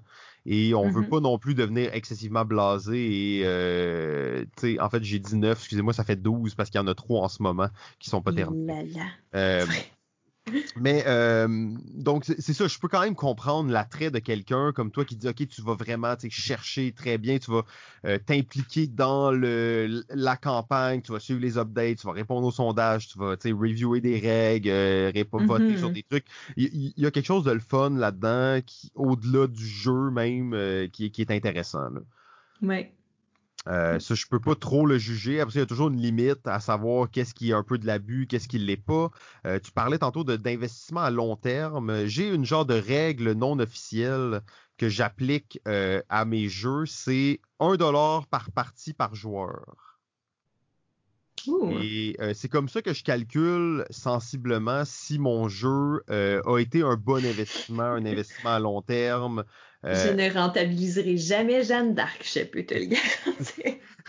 ben, et c'est ça. Là, après ça, moi, et ça fait longtemps que j'ai cette mentalité-là, puis ça a toujours assez bien fonctionné pour évaluer mes jeux. mais après ça, c'est là tu regardes quand tu, tu kickstart un jeu qui t'a coûté 200$ plus 50$ de shipping puis que tu y as joué 10 fois avec 10, avec, mettons, toutes les fois c'était 4 joueurs, ben, t'es autour de 45, 50 pièces. Donc, tu es très loin là, de l'investissement de départ si on se fie à cette technique d'évaluation. Ouais. Euh, donc ça, c'est plein de, raisons pour lesquelles je, prône une consommation plus responsable. Quand tu me dis que comment tu kickstart tes jeux, puis en plus tu me dis que tu n'as jamais été déçu, puis tout ça pour de vrai, j'ai rien à dire contre ça. Je suis pas, euh, justement, j'ai pas de raison de dire que c'est pas une bonne idée, puis de vouloir trasher inutilement les Kickstarter. Je trouve ça euh, vraiment une belle façon de, s'y prendre. Mm-hmm. Ouais, mais je peux comprendre, par exemple, tu sais, c'est facile de virer dans l'excès, tu sais, parce qu'il y a plein de jeux qui sortent, il y a plein, tu sais, puis c'est facile de, se laisser emporter dans le hype du moment, tu sais. Euh, par exemple, moi, je voyais passer tout le temps La poursuite du bonheur, tu sais, sur, euh, sur Internet, là, il est revenu populaire après le deuxième Kickstarter, puis là, tout le monde en parlait, puis tout ça. J'étais allée dans une boutique, puis j'avais un bon cadeau, tu sais. Puis je me suis dit, j'avais déjà des titres en tête, j'avais fait mes recherches, je savais ce qui était solide, puis j'étais comme, OK, je vais voir ce qu'ils ont dans la boutique, puis je vais m'acheter quelque chose selon ce que j'ai recherché, parce que c'est jamais une bonne idée d'acheter sur un coup de tête, parce que souvent, tu es déçu. Fait que tu le fais dans les débuts normalement, mais quand tu commences à avoir une plus grosse collection, non seulement tu sais physiquement, tu peux pas te permettre d'avoir tant plus de jeux, fait que tu choisi mieux, mais aussi budgétairement, c'est comme bon, ça commence à coûter cher, fait que quand je vais acheter un jeu, je vais m'assurer que c'est bon, tu sais. Puis là cette fois-là, j'ai dérogé à toutes mes règles, puis j'ai parti avec le jeu, puis j'étais comme puis tu sais, j'étais presque prête à acheter les extensions du jeu là, j'étais vraiment partie là pour tout avoir, tu sais. Puis je, je fais comme d'habitude, on achète le jeu, on est dans la voiture, mon chum il conduit jusqu'à la maison, j'ouvre le jeu, je lis les règles, on arrive à la maison, on s'installe, on joue le jeu, je range le jeu, je prends une photo, je le mets sur Facebook, puis je le mets en vente. Mmh. en plus, tu, vois que c'est moi c'est un jeu que j'adore là, euh, euh, ce jeu-là. Là. Fait que c'est mais ça dépend toujours des, des, joueurs. Puis comme tu dis, ben, effectivement, c'est bon de faire ses recherches avant. On, est rendu à une époque où les, les jeux hype, c'est plus suffisant pour être une raison d'acheter un jeu. Et euh, moi, je vois ça par la, la spécialisation des joueurs. Mm-hmm il y a dix ans, et là, je veux pas être le gars qui dit dans mon temps, là, parce qu'avant, c'était encore pire. Quand j'étais jeune. C'est ça. Quand j'étais plus jeune et que je jouais à des jeux, ben, il y avait comme deux types de jeux, sensiblement. Tu avais les jeux euro, puis tu avais les jeux américains. Euh, puis ça, c'était vraiment vrai à ce moment-là. Ça commençait à plus être vrai, mais c'était encore la réalité. Oui, tu avais des petits jeux français, avais... il y avait d'autres choses, mais c'était quand même ça qui se passait. Donc, il y avait un jeu euro qui était hype, tu l'achetais, tu étais pas mal sûr qu'il allait te convenir puis que tu allais trouver ça bon. Euh, maintenant, on est rendu avec tellement de jeux qui sortent et tellement des jeux pointus, des types de jeux pointus que mm-hmm. c'est mieux. Les, les, joueurs vont se, ben, sont en train de se spécialiser, d'avoir vraiment des types de jeux qu'ils préfèrent et des types de jeux de plus en plus précis. Donc, le fait que le jeu est hype, c'est pas suffisant euh, pour exciter en fait les gens, dans ben, pour les satisfaire aussi. Là. Dans le fond, le bon exemple pour moi, Gloomhaven, c'est tu sais, je m'amuse à trasher Gloomhaven euh, un peu pour le plaisir, mais c'est vraiment pas un jeu pour moi. Après mm-hmm. ça, est-ce que ça veut dire qu'il n'y a pas de raison d'être hype et que les gens qui, qui, achètent ce jeu-là n'ont pas de raison d'aimer ça? Non, ça veut juste dire que c'est il y a tellement de jeux, il y a tellement de, de spécialisation de joueurs qu'il faut que tu définisses un peu plus quel genre de joueur t'es avant de faire des achats. C'est ça. Puis, puis, ce que je trouve plate du hype, euh, tu sais, parce ça me dérange pas que ça passe. Oui, c'est dérangeant que ça passe faire des achats compulsifs à tout le monde, tu sais. Mais ce qui me dérange plus de ça, c'est qu'on dirait que les gens, plus il y a du hype autour d'un jeu, plus les gens ont des expectations, tu sais. Puis comme ils se renseignent pas assez avant d'acheter le jeu, ben plus ça fait du trash de jeu qu'ils méritent pas, tu sais. Puis mon meilleur exemple de ça, c'est Sight. Sight, c'est un excellent jeu, tellement bien produit, tellement beau, tellement de haine autour du jeu parce que les gens se sont mal renseignés avant de tout se garrocher comme des moutons sur ce jeu-là. Tout le monde était comme oh wow, un jeu d'interaction avec les joueurs, on va faire la guerre, ça va être hot. Puis quand tu te rends compte que Sight, c'est absolument pas de l'interaction avec les joueurs, tu peux le faire deux fois dans la partie, ça vaut la peine. Après ça, ben écoute, euh, rarement tu vas le faire plus que ça, tu sais. Mais quand tu le sais avant de l'acheter, site, puis tu es à l'aise avec ça, tu vas te rendre compte que le jeu est hyper bon. Oui, ça prend un plus gros player count pour que ça soit bon, ou sinon, tu d'autres façons de tweaker le jeu pour que ça soit correct. sais. Mais bref, tu sais, ou Terraforming Mars, les, les gens ont tellement d'attentes après ces gros titres-là que quand ça arrive puis c'est pas euh, comme ils s'attendaient, parce que c'est sûr que plus le volume de gens qui vont l'acheter est grand, plus le volume de gens déçus va être élevé, tu sais ben là, à ce moment-là, ça se met à être un gros trash sur le jeu, puis ça se met à être deux camps, sur un jeu. Ah, moi, j'aime pas ça, Terraforming Mars, c'est de la merde. Ah, moi, Terraforming Mars, c'est vraiment mon jeu préféré, puis il y, a comme pas de juste milieu dans tout ça, puis ça, ça m'énerve un peu. Ben, c'est sûr que euh, si tu kickstart un jeu qui est pas adapté à toi, puis que finalement tu t'aimes vraiment pas ça, tu vas être euh, avec raison en fait totalement déçu. Euh, de pas s'informer, c'est toujours grave. Euh, pour revenir sur Site, moi j'étais un des backers original de la vraie première campagne de Site, un des premiers backers de, ce jeu-là, et j'étais excessivement excité, mais aussi excessivement bien renseigné sur le jeu. En tout cas, bien renseigné sur ce qu'on pouvait l'être avant qu'il sorte. Ça m'a quand même vraiment déçu. Euh, une de mes grandes déceptions, euh, mais ça c'est une autre histoire. Hein. Euh, Stegmeyer, c'est un génie à sa façon et il faudra plusieurs discussions supplémentaires pour revenir là-dessus. J'ai déjà assez, j'ai brûlé ma copie de site en fait. Oh my god, c'est quand même, ouais ouais, je l'ai brûlé pour m'acheter la copie de My Little Site, mais ça c'est une autre une autre histoire aussi. c'est excellent en fait, My Little Site c'est vraiment excellent. Mais euh, qu'est-ce qui t'a choqué tant que ça de site? Qu'est-ce qui a fait que comme t'étais vraiment insulté? Parce que j'imagine au nombre de gens qui l'haïssent, moi je l'ai connu après le Kickstarter, sais. Fait qu'il y avait des vidéos, il y avait en masse de quoi me renseigner puis savoir que le jeu me convenait, sais. Mais qu'est-ce qui est. J'imagine probablement qu'il n'a pas été bien représenté dans la campagne Kickstarter et c'est probablement de là que ça vient, tu sais, toute le, la haine qu'il y a autour de ce jeu-là. Mais pour toi, c'était quoi? Ben, c'est ça, je sais pas, la, la haine générale, j'ai pas l'impression que ma haine, c'est la même haine que tout le monde, mais le, mm. Kickstarter était présenté, puis au niveau, tu sais, de combat versus gestion, c'était quand même assez clair, je te dirais, dans le sens que, tu sais, c'est pas un jeu de combat, c'est plus un jeu de gestion dans lequel il y aura quelques combats, puis moi, c'est qu'est-ce qui m'a attiré, je déteste les jeux de confrontation. Euh, de confrontation directe, où tu as des armées qui vont attaquer les armées de l'autre. Fait que Scythe m'intéressait pour ça. Puis je dois dire que de ce niveau-là, ça m'a pas vraiment déçu. Euh, dans le sens que tu sais, c'est pas un jeu de combat, il y en a un petit peu, juste assez pour dire. Euh, moi, une chose qui m'a vraiment déçu, probablement, c'est que tu sais pas trop ce jeu-là se situe où. T'es-tu dans du gros gamer ou t'es dans un pseudo gamer qui veut se trouver gros? Parce qu'au final, t'as Terra Mystica qui est juste la même chose, mais vraiment, vraiment plus intéressant au niveau des stratégies. Alors que Side, comme une version réduite de Terra Mystica. Donc déjà, tu pars avec cette idée-là. Mais là, t'es comme, OK, Side, c'est un peu décevant. T'as la même durée de jeu, une expérience un peu moins forte. Mais dans Side, dans la campagne Kickstarter, il parlait beaucoup des cartes de mission. Les cartes de mission. Même dans les Ah, règles, ils parlent de ça. Ils disent les cartes de mission, lis la mission, montre l'image. C'est un jeu narratif où tu vas faire des choix di- difficiles, puis où tu, où tu vas euh, devoir prendre des décisions sur certaines choses qui vont arriver. Puis là, tu tu t'apprécies l'artwork. Puis là, on a mis moins de texte possible sur la carte pour que tu apprécies l'artwork. Puis tu montres ça à tes, à tes amis, puis là, vous êtes comme, oh non, est-ce que tu vas sauver la petite fille ou tu vas aller looter le village? Au final, là, tu piges ces cartes-là, tu t'en crises, tu checkes qu'est-ce qu'il y a dessus, tu montres ça à personne, tu prends la décision en fonction des choix. Donc, tout le côté de l'immersion dans le jeu, dans- Ouais. de créer un, tu sais, le fait que c'était du diesel punk. C'est comme ça qu'ils nommaient ça. Donc, c'était pas du steampunk, c'était pas du, euh, tu sais, c'était du diesel punk, c'était genre un peu russe, post-apocalyptique. Vraiment, l'univers était très intéressant, mais Ouais. tu le ressens pas dans le jeu zéro. Et euh, à aucun moment, tu as l'impression que ça se passe pour de vrai. Tu es vraiment dans un jeu qui est très analytique, tu penses à tes petites choses, tu Mhm. upgrades tes bâtiments. Euh, c'est ça qui m'a un peu déçu, de, de ben, qui m'a beaucoup déçu en fait de ce jeu-là. Et surtout qu'après deux, trois parties, les parties étaient tellement similaires. là.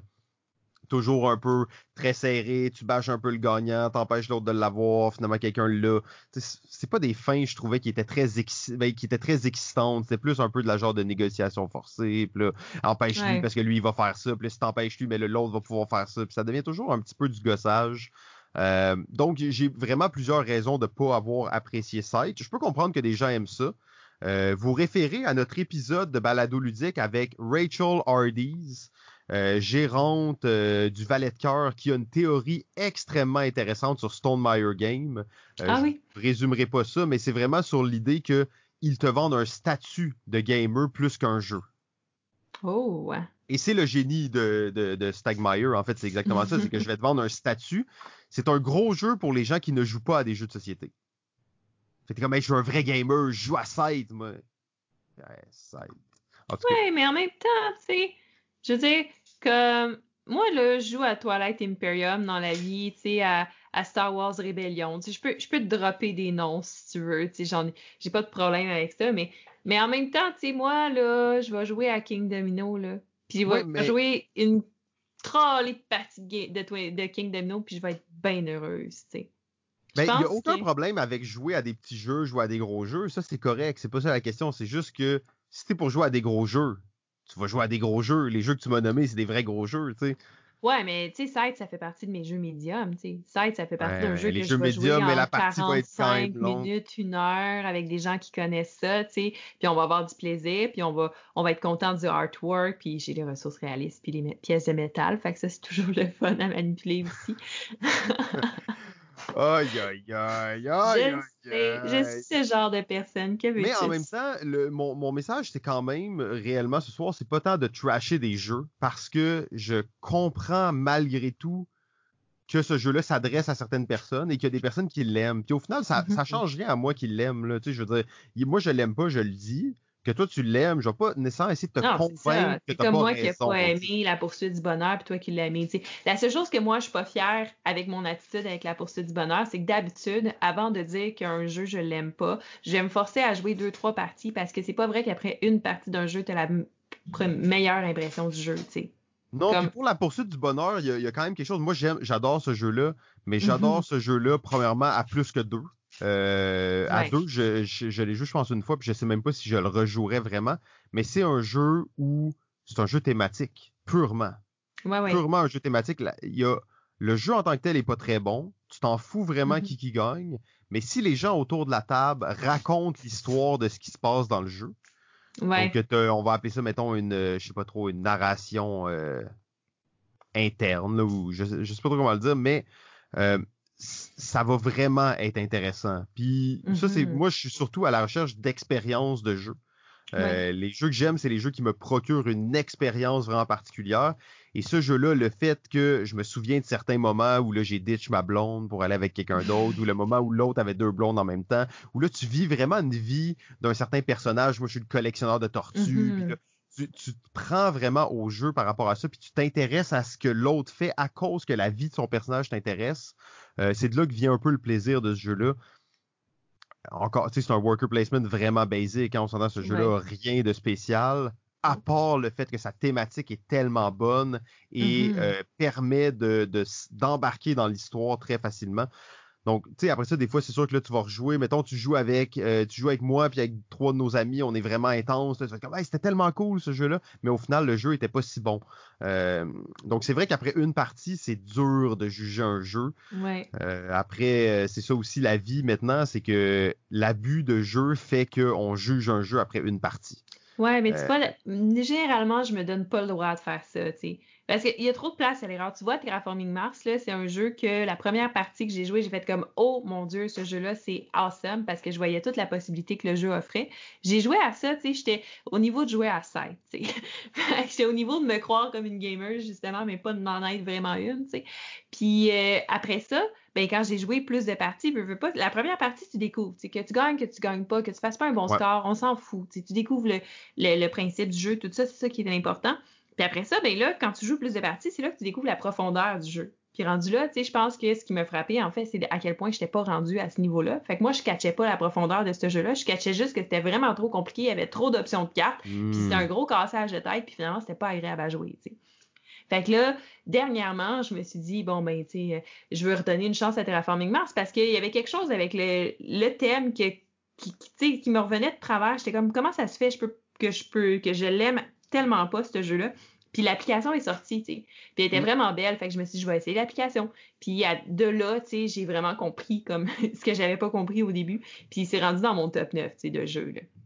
OK, ben, soit, mais en plus, je, je, veux juste revenir sur tout ce qu'on a dit un peu au début. Euh, Là, bon, tu parlais, tu sais, tu veux backer un projet avec toutes les, les goodies, toutes les affaires pour qu'il soit vraiment beau, puis dire s'il manque le jeton premier joueur, peut-être que mon expérience de jeu va être diminuée, puis je trouverai pas le jeu bon, tu sais. Déjà là, tu sais qu'est-ce que je pourrais répondre à ça, c'est que si ça te prend ça pour que le jeu soit bon, le jeu, il est pas bon, tu sais. Euh, mais Terraforming Mars, c'est un jeu on va se le dire. Moi, c'est mon jeu préféré, Terraforming Mars. Fait que ça me dérange pas de le dire, mais il est dégueulasse, le jeu. Là, ben oui, ben oui. il est affreux. fait que j'ai décidé de le pimper trois semaines avant qu'il sorte le Kickstarter qui le pimpait, mais ça, c'est hey, Ça, j'ai trouvé ça pas pire parce que j'ai regardé tes vidéos, j'étais comme, ah, c'est vraiment donné. Là, après, je vois le Big Box qui sort, là, je suis comme, ah.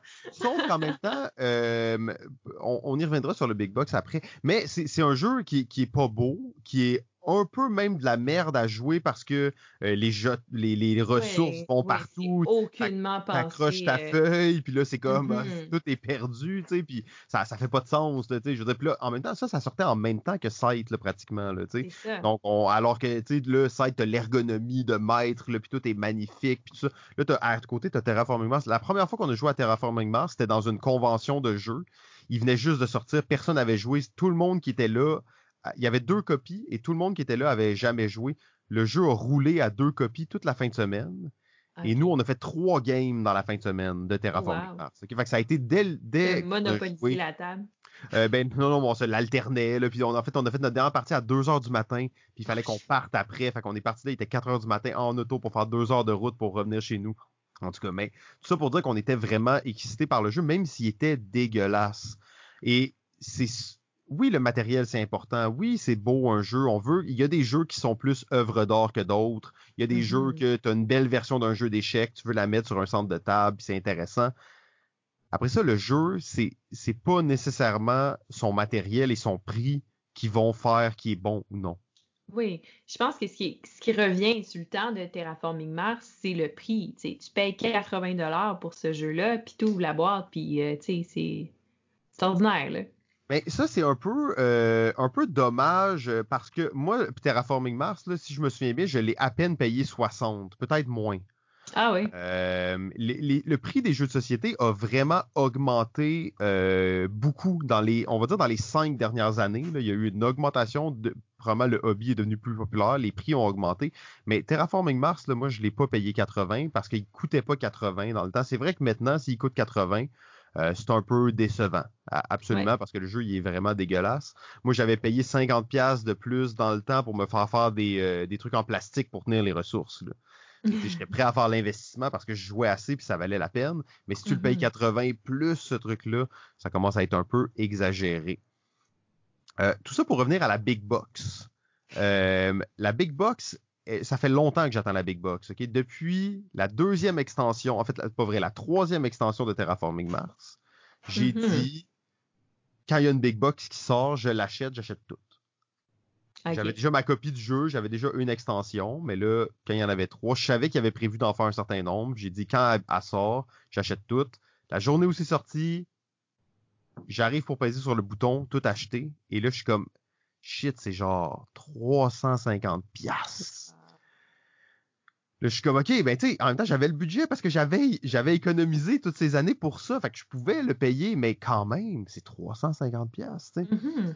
Fait que là, je suis comme, OK, est-ce que je le fais, est-ce que je le fais pas? Puis c'était au même moment où tes vidéos sortaient, où tu pimpais ton jeu, tu sais. Et Mhm. tout ça rentre dans une idée où je recherche le côté artisanal des, des jeux, la rareté, et le côté indépendant des jeux, le côté indie, et le côté print and play que je découvre de plus en plus, et c'est un monde tellement intéressant que, que je, je- je plonge de plus en plus profondément. Et là, j'étais comme, OK, est-ce que je le fais, est-ce que je le fais pas? J'ai décidé de pas le faire OK. et d'investir la moitié de qu'est-ce que j'avais prévu pour Kickstarter, donc à peu près 175 pièces pour pimper mon Terraforming Mars. OK. Oui, peut-être je vais m'acheter des extensions quand même parce que je les ai pas tous, puis il y en a que j'aimerais vraiment avoir, mais le pimper. Donc là, j'ai commencé déjà à euh, m'imprimer toutes des. euh, Il y a des bundles là, sur, sur euh, Board Game euh, Board Game Geek de nouveaux objectifs ou récompenses que tu peux obtenir. Mais ça, c'est fan-made, mais approuvé par la communauté, puis tout ça. Sinon, il y a les Mhm. corporations. J'ai imprimé un lot de 24 corporations euh, nouvelles. J'ai imprimé ça au bureau en gros, des belles cartes, je les ai faites belles, je les, je les ai faites pour qu'ils fitent bien dans le jeu. Et ça, je trouve ça encore plus intéressant. Parce que là, là, quand je joue à Terraforming Mars, ça change le jeu. C'est Mhm. comme, c'est juste des nouvelles corporations, mais c'est totalement différent. Et là, c'est unique. Là, c'est plus le fun. Et par le fait même, j'ai, si vous suivez la logique, j'ai économisé 175 dollars. Mais ça t'a coûté ça pour avoir tes 20 corporations. Puis, Euh, non, non, euh, non, non, non, non, Ok. non, ça, m'a coûté peut-être 10 piastres, là. Non, non, J'ai- eu un peu peur, même pas. Non, non, hey, ça, ça aurait été triste. Non, non, je me suis dit, je me donne un budget de 175 dollars pour pimper mon Terraforming Mars. OK. Je, je sais pas exactement toutes les étapes que je vais faire. Je vais acheter des extensions. Je vais peut-être me faire faire des tuiles un peu particulières. Euh, Mhm. Je vais voir qu'est-ce que je vais faire, mais je me suis un donné petit rabais de 10 pour tes tuiles? Ben, ça pourrait être ça. J'ai vu que tu avais la chance d'offrir ça. Ouais. Euh, mais, mais les tuiles en 3D, pour de vrai, c'est mon plus gros turn-off sur le jeu. Pour vrai? Ah, moi, j'ai trouvé que ça, ça changeait toute la perspective du jeu. Mais je suis une fille de bling-bling, là. Ben non, mais on euh, le sait, là. Je veux dire, t'as- sûrement, t'es sûrement fait euh, un, un- justement une pièce de Terraforming Mars spéciale pour te faire un collier avec, là. Absolument pas. Quand tu vas faire des duels de rap, là, tu, tu mets ça, ton gros, euh, ta grosse factory, euh, ton, ton nuke, ton nuke de Terraforming Mars Ben oui. Dans le coup. Euh, c'est juste encore là pour moi, c'est que l'expérience de jeu prédomine sur avoir des tuiles, puis surtout ranger ces tuiles-là, pour moi, c'est, la mort, là. Euh, moi, mes boîtes de jeu, j'enlève toutes les inserts qu'il y a dedans, puis je mets le matériel à l'intérieur. Euh, donc ma boîte de Terraforming Mars, c'est tout dans des sacs, toutes les pièces séparées, mais il n'y a pas de, y a pas de place là, pour mettre euh, 50 tuiles en Ben, trois. tu sais, les inserts que j'ai pris, là, ça rentre toutes, absolument toutes, dans la boîte de base. Pour genre 20 quelques piastres, là. C'est ridicule. Mais pas avec les tuiles en 3D. Non, non, pas avec les tuiles en C'est 3D. ça, mais ça. après ça, ouais, une boîte d'extension, basta. J'ai fait un insert en foam core homemade pour mes tuiles 3D. Ça rentre tout dans une boîte d'extension, puis on n'en reparle plus. Oui, ben après ça, je peux, je peux comprendre, je serais, ex- je serais vraiment excité de jouer une game sur ta copie, puis comme je ah ouais, c'est vraiment cool, puis tout. Mais après, quand tu le regardes, je suis dans le souci d'économie. On n'a pas parlé. Ouais. Là, je vois le temps qui file, là, tu sais, fait qu'on pourra pas aller très loin là-dedans, mais la, la, la Conne Marie, la euh, Marie Kondo, la spécialiste du rangement, Conne Marie, philosophie de vie que j'applique au quotidien. Euh, Donc, on a parlé de la consommation, mais la Conne Marie vient un peu là-dedans, mais qui est de vivre dans un environnement épuré et euh, qui respire bien, que chaque objet qui se trouve dans ta maison t'apporte du bonheur. Bien entendu, ça prend des années là, à atteindre ça. là. Je, suis loin d'atteindre ça mais je me suis dit que j'allais l'appliquer à ma collection de jeux déjà au départ et euh, d'avoir une boîte complète d'extensions remplie de plastique. Je sais pas si ça fitait avec cette philosophie-là. Là, sais. Mhm. Mais moi, Euh, ça m'apporte beaucoup de bonheur. oui, ben non, mais c'est pour ça que je, je veux pas t'en juger ça. En plus, c'est que Terraforming Mars, c'est tellement un jeu que j'aime. Euh, je trouve ça cool, tu sais, quand je vois des, des, des parties avec ce, ce- ces, ces, ces tuiles-là en 3D, je trouve ça le fun. Euh, mais je sais pas si, comme mettons, quand moi je joue des parties, ça va tant changer quelque chose. Mhm. Pour euh, encore une fois, c'est toujours l'investissement en Ouais. argent et en, en place. Euh, la place maintenant euh, dans une justement dans une maison plus épurée, plus petite, où j'ai moins de place de bibliothèque. Maintenant, ma règle, c'est, comme je dis, 150 jeux, mais c'est j'achète un jeu, faut qu'il y en ait un qui sorte. Oh. Donc là, ça veut dire que là, si tu as une boîte remplie de, de plastique, mais qu'est-ce que t'enlèves? Et là, ça, c'est la question qui est toujours très difficile. Euh, et c'est comme ça que j'essaie de garder ma collection la plus intéressante possible, c'est en appliquant cette règle de un pour un. Mhm. Wow. Ouais. Je sais pas, moi, j'ai pas de misère à vendre mes jeux, là. Mais comme il y en a qui certains que je suis vraiment nostalgique, tu sais, comme de, de c'est mes jeux qui m'ont introduit au monde des jeux, tu sais, j'ai plein de souvenirs avec, ouais, il y en a certains que j'aurais de la misère à faire ça. C'est difficile, puis en fait, c'est que j'ai je me suis débarrassé de 100 jeux dans les, la, dernière année, là, parce que j'avais 250, je suis rendu à 150. C'est pas facile. D'ailleurs, j'ai derrière moi les 10 derniers jeux là, que j'ai pas ré- qui sont juste stackés là, presque par terre, que j'ai pas réussi à, à fourguer ou à peu importe faire quoi avec. Là. Euh, j'en ai donné presque la moitié, j'en ai vendu l'autre moitié à des, à des prix. euh, je, voulais, je voulais les vendre vite, là, justement, je voulais m'assurer qu'ils aillent en bonne main, puis pas commencer là, à grappiller, puis tout ça. C'est, ça devient compliqué à un certain point de vouloir vendre sans jeu. Euh, c'est, c'est quand même de la job, là, tu sais. Ouais. Euh, donc c'est ça, que c'est, un peu ça aussi ma, règle, mais tout ça pour revenir sur la big box, je pense que ça peut être intéressant si vous n'avez pas le jeu, si vous voulez vraiment y aller à 100%. Euh, après, ça va revenir moins cher, je pense, que d'acheter tout séparément, mais euh, il y a clairement un gros coût qui va être pour le plastique là-dedans. là.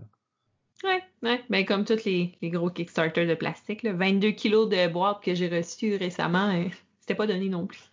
Non, c'est ça. Puis j'ai, je, je souffre. euh, fait que là, on a parlé de, de, de, de, de la consommation responsable, Mhm. d'achat local, de vivre dans un monde minimaliste qui n'est pas basé sur la consommation pour se satisfaire. Et ça, et ça on a parlé, hein, mais c'est au-delà de, de, de toute cette psychologie, c'est que l'humain, dès sa plus tendre, en tout cas le nord-américain moyen là, ou l'occidental, et on est des bestioles de consommation.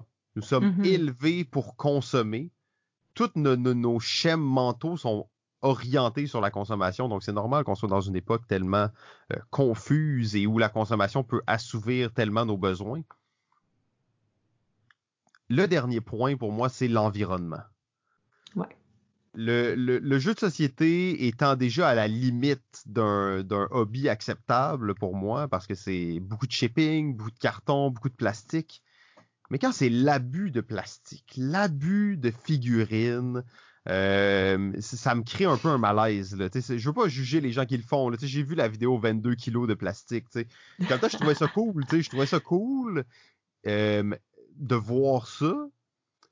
Mais j'étais vraiment content que cette empreinte-là écologique n'était pas sur ma conscience. La seule conscience que j'avais, c'est que je, je payais pour de la bandwidth pour regarder la vidéo.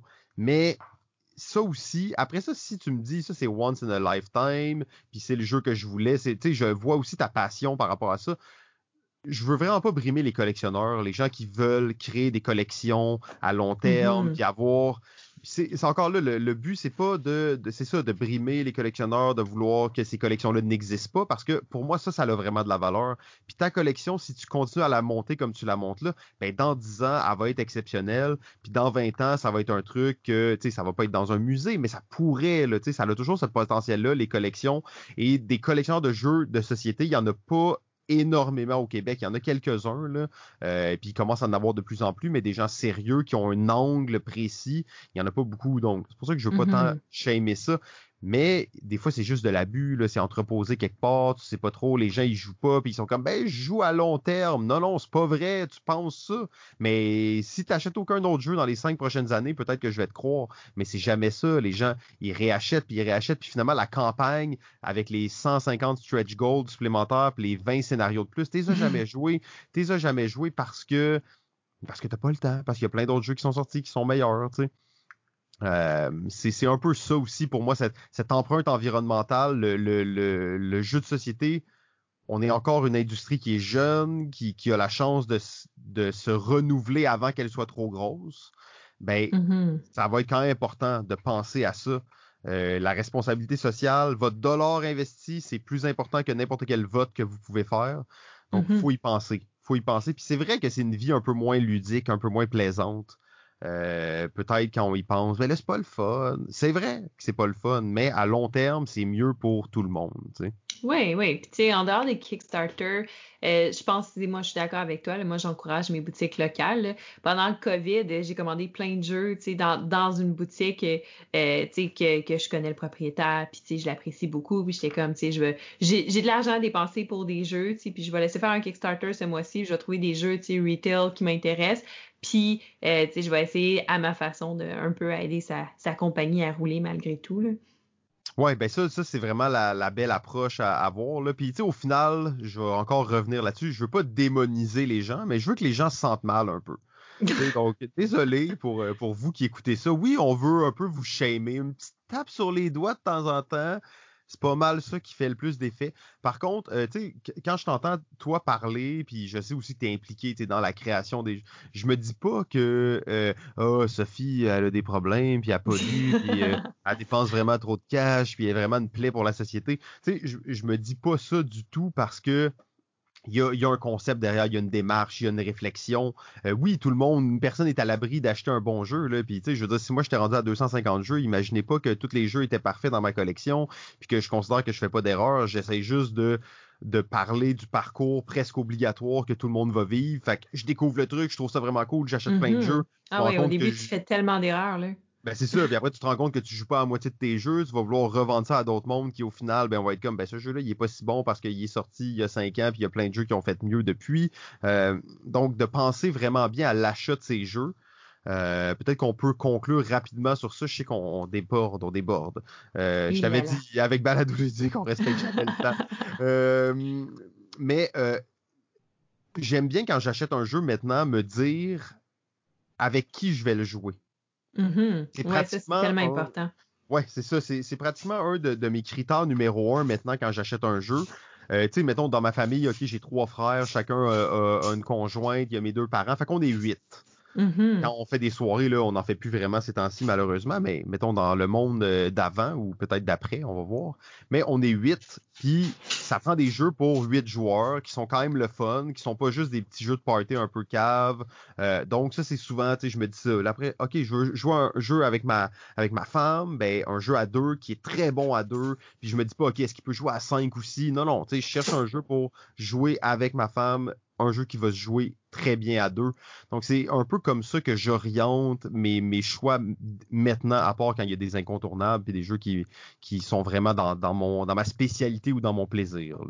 Ouais, ouais, ouais. Mais tu sais, moi aussi, je fais un peu ça parce que avec le temps, tu te rends compte qu'il y a certains jeux qui peuvent juste pas fitter avec ton groupe de jeux. Puis là, mm. tu vas l'acheter, puis tu vas te rendre compte que tu le sors jamais parce que ou c'est des, vraiment des mauvaises expériences quand le jeu est très, très, très bon, mais un groupe de jeux peut vraiment influencer ton jeu, tu rendre un mauvais jeu vraiment très bon ou encore rendre un très bon jeu vraiment mauvais. sais. Oui, euh, ben oui, oui, c'est ça. Fait que chaque groupe a un peu ses, ses règles non écrites, ses mm-hmm. préférences. Tu sais, comme tu, tu dis, tu as plusieurs groupes de jeux. J'imagine que c'est pas exactement toujours les mêmes jeux qui reviennent non, c'est ça, C'est plus facile, tu sais, dans, dans, mon cas, de me procurer un jeu, je suis plus safe de savoir, qu'il y a des groupes qui vont jouer. Mais mettons, avant d'acheter Twilight Imperium que j'ai acheté l'année passée, parce que ça faisait longtemps qu'il m'intéressait, ben j'ai fait des sondages dans mes différents groupes de jeux. J'étais comme, est-ce mm. que vous, vous allez être intéressé? Savez-vous c'est quoi? Savez-vous l'implication de ce jeu-là? Puis si, puis là, quand j'ai vu que j'avais assez de personnes qui étaient intéressées, j'ai fait comme, OK, si j'achète Twilight Imperium, qui est un classique, genre chaque partie est épique, puis je joue deux, trois parties par année, je vais être contente, tu. Fait que dans cette optique-là, avec les réponses que j'avais eues, j'étais comme, OK, c'est assez safe, c'est, c'est assez, euh, assez correct, fait que je me suis procuré le jeu. Oui, ben ça, ça c'est, tu vois, c'est une bonne technique justement pour t'assurer que ton jeu va être joué parce que acheter ton jeu c'est cool, mais s'il est pas joué, ça, c'est, moins le fun. C'est un peu frustrant mm-hmm. aussi. Tu achètes un jeu que tu as vraiment le goût de jouer puis tes amis ils sont toujours ah ben ça m'intéresse pas trop. ouais, c'est ça. Euh, et là, toi, tu t'as déjà mentionné plus tôt que tu étais la pusheuse de ton groupe de jeux. Ouais, ouais. Euh, d'ailleurs, c'était à la base ton jingle pour la grande messe, c'était supposé être basé là-dessus, mais j'ai jamais réussi à, trouver l'angle précis. Donc, que tu étais la pusheuse de ton groupe de jeux. Mm-hmm. Euh, ça, c'est un avantage un peu, mais euh, plus ton groupe de jeu va se raffiner, va, plus il va grossir, à un certain point, il y a aussi l'idée que il y a d'autres gens qui achètent des jeux que toi dans ton groupe de jeu. Oui, oui. Mais ça, il y a déjà ça. C'est juste que ma collection est plus grosse que, que, que, la majorité des gens dans mon groupe de jeu. Puis je dis ça sans être totalement sans, sans du tout être péjorative, là, mais, mais Non, mais t'as le droit de te vanter, c'est correct. J'en ai une plus grosse que la sienne. La mienne est bien plus grosse, en tout cas. Ouais. Je peux pas me euh, vanter, là, mais. Non, mais tu sais, c'est ça. Fait que. Puis j'ai un roulement peut-être de nouveaux jeux, tu sais, un peu plus gros.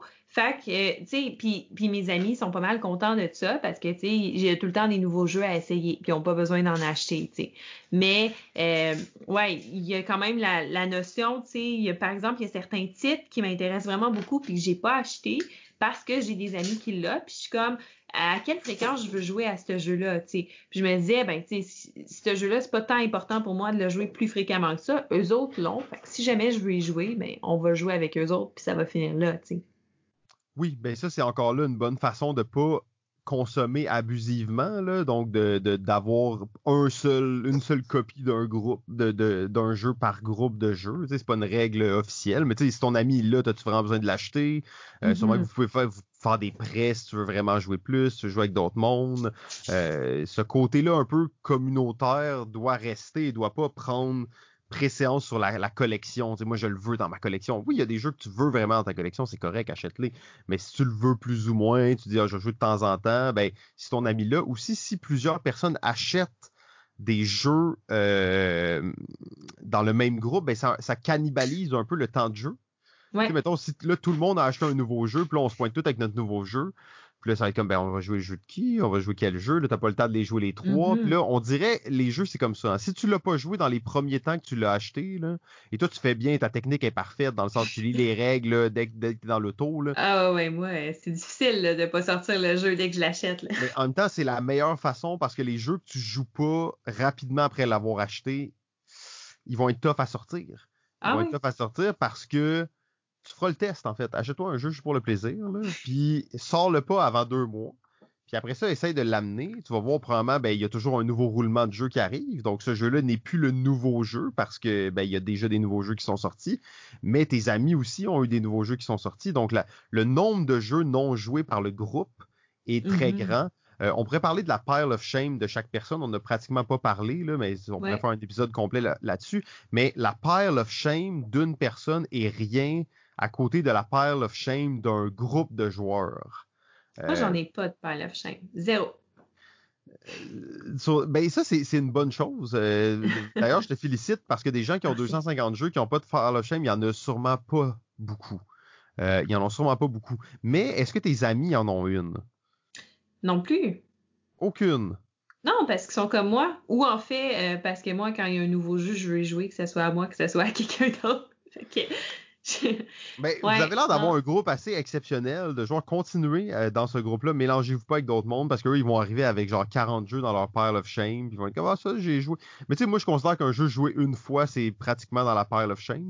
Ouais, mais moi, un nouveau jeu, je peux pas le jouer juste une fois. Ça fait partie, tu sais, de, de mes critères. Parce que de un, si tu le joues juste une fois, t'as pas la bonne impression du jeu faut que tu joues au moins, euh, moi, c'est deux, trois parties. Quand je fais euh, mon, euh, mon premier regard, je, l'ai joué deux, trois fois, pour vraiment donner la première impression du jeu.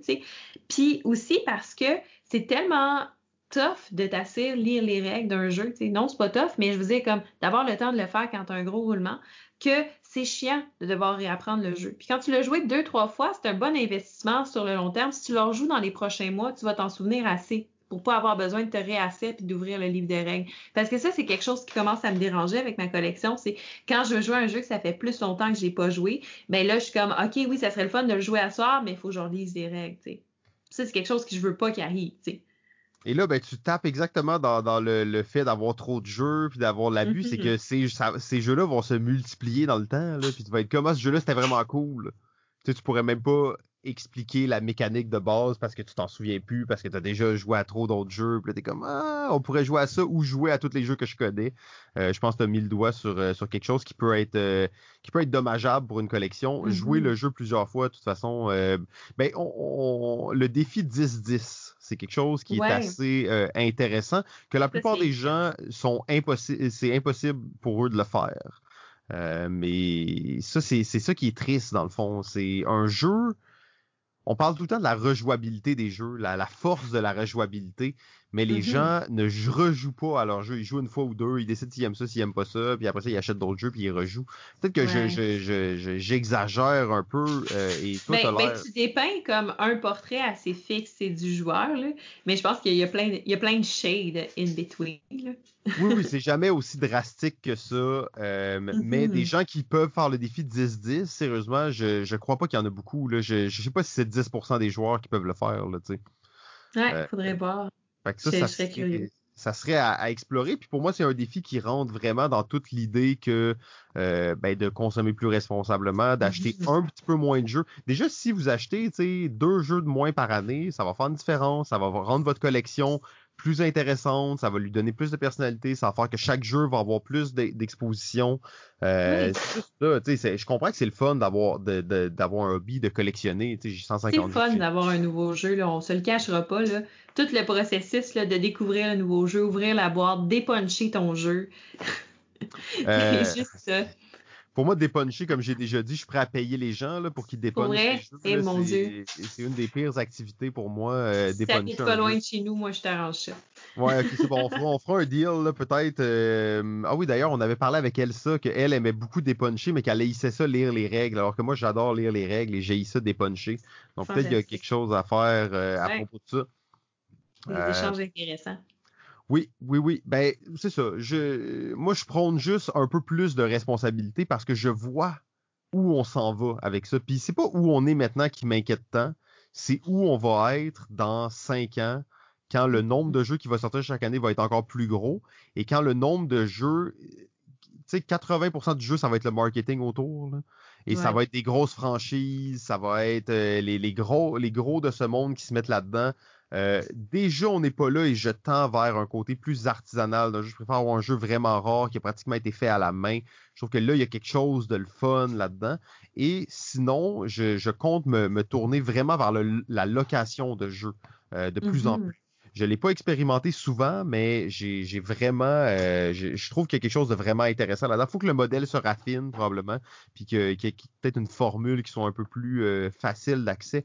Mais euh, je pense qu'il y a vraiment beaucoup de potentiel là-dedans pour jouer à des jeux. Oui, oui.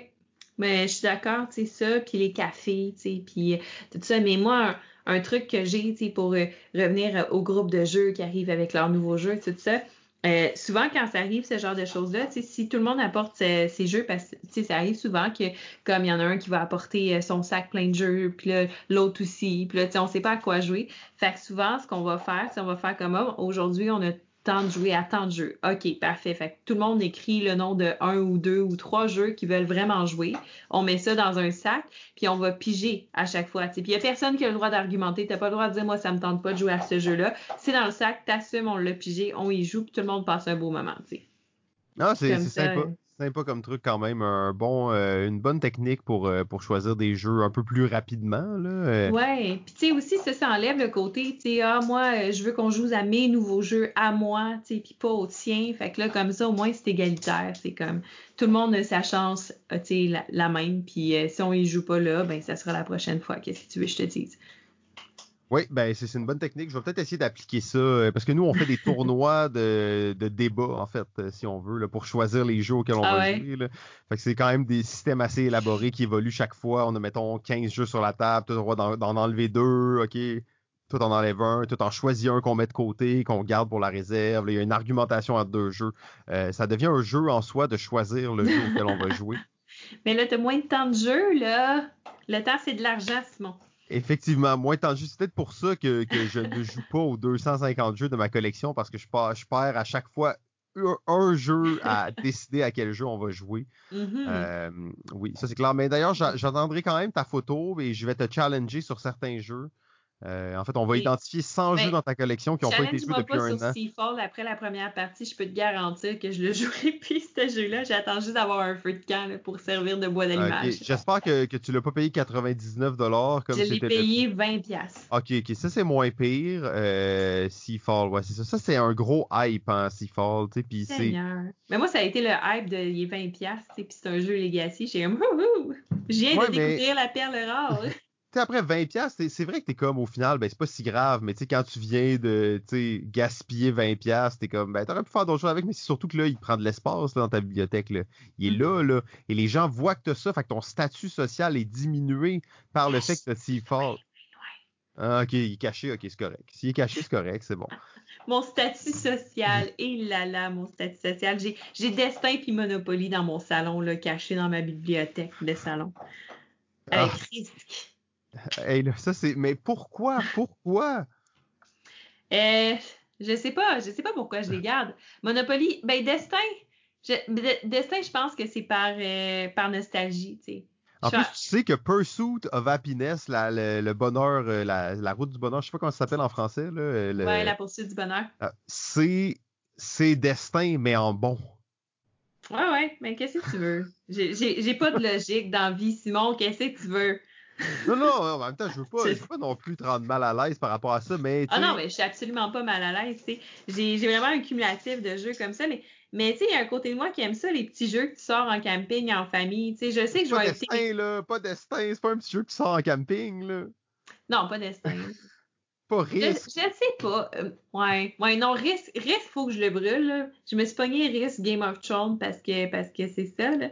Mais pour vrai, mais, mais tu sais, mettons, là, tu joues à risque avec, avec les objectifs. Là. Puis là, Game of Thrones, en plus, ça rajoute des cartes de pouvoir, puis des trucs de plus. Mais quand tu joues à risque avec les objectifs, c'est 45 minutes de partie. Pour vrai, c'est chill. Là. Ouais, vous voulez pendant 45 minutes, c'est vraiment chill. C'est sûr que c'est chill. Effectivement, c'est très relax. Hein, ouais, on va dropper ça sur la table. Mais c'est après ça, il y a des gens qui aiment tous les types de jeux. Tu sais, je vais pas nécessairement. Sauf que tu le fais pas, ça. Tu le sors pas, risque, pour jouer 45 minutes. Risque Game of Thrones, oui. Ouais, ouais, ok, ben, tu vois, et là, c'est ça, là, on arrive dans, on a glissé un mot tantôt, les franchises, ça va, c'est pas encore là, là, vous pensez que les franchises sont dans le monde du jeu, là, sont pas encore là du tout, là, oui, il y a Game of Thrones, il y a The Avengers, euh, il y a Small World Warcraft. C'est ça, ça commence les franchises, mais ça va exploser. Là, ça, il va en avoir de plus en plus. Tous les jeux que vous connaissez vont être refaits euh, par une franchise et tous les nouveaux jeux vont avoir des franchises dans le futur. Donc ça, faut, faut toujours être prudent. Mais ça, c'est, la là, on préfère un podcast juste sur la consommation. et voilà. Et voilà. Ben écoute, si jamais ça t'intéresse, ça va me faire plaisir. Ben moi, moi, je suis toujours là pour discuter de ces sujets-là. Euh, encore, je vais le redire, sentez-vous juste un petit peu mal, OK? Parce que le but, c'est de changer un tout petit peu les mentalités pour que le, le, monde jeu de société reste, euh, reste ce qu'il est maintenant. Reste un monde où on peut se fier aux critiques, on peut savoir quand un jeu va être bon, quand un jeu va pas être bon. C'est très rare les gens qui viennent dans l'industrie pour faire juste du cash, tu sais, comme Il n'y a pas d'argent à se faire. En tout cas, moi, j'ai pas, j'ai pas catché encore là où c'était. Ben, il n'y a pas d'argent. Euh, c'est plus ou moins vrai, mais ça va l'être encore moins dans 5 ans. Parce que quand tu vois des Kickstarter qui rapportent 2 millions, 1 million, t'es comme, OK, il y a, il y a mm-hmm. de l'argent à se faire. En ce moment, cet argent-là se fait par des passionnés qui vont pratiquement pas voir cet argent-là parce qu'ils vont tout réinvestir dans le fait qu'ils veulent que le jeu soit meilleur possible.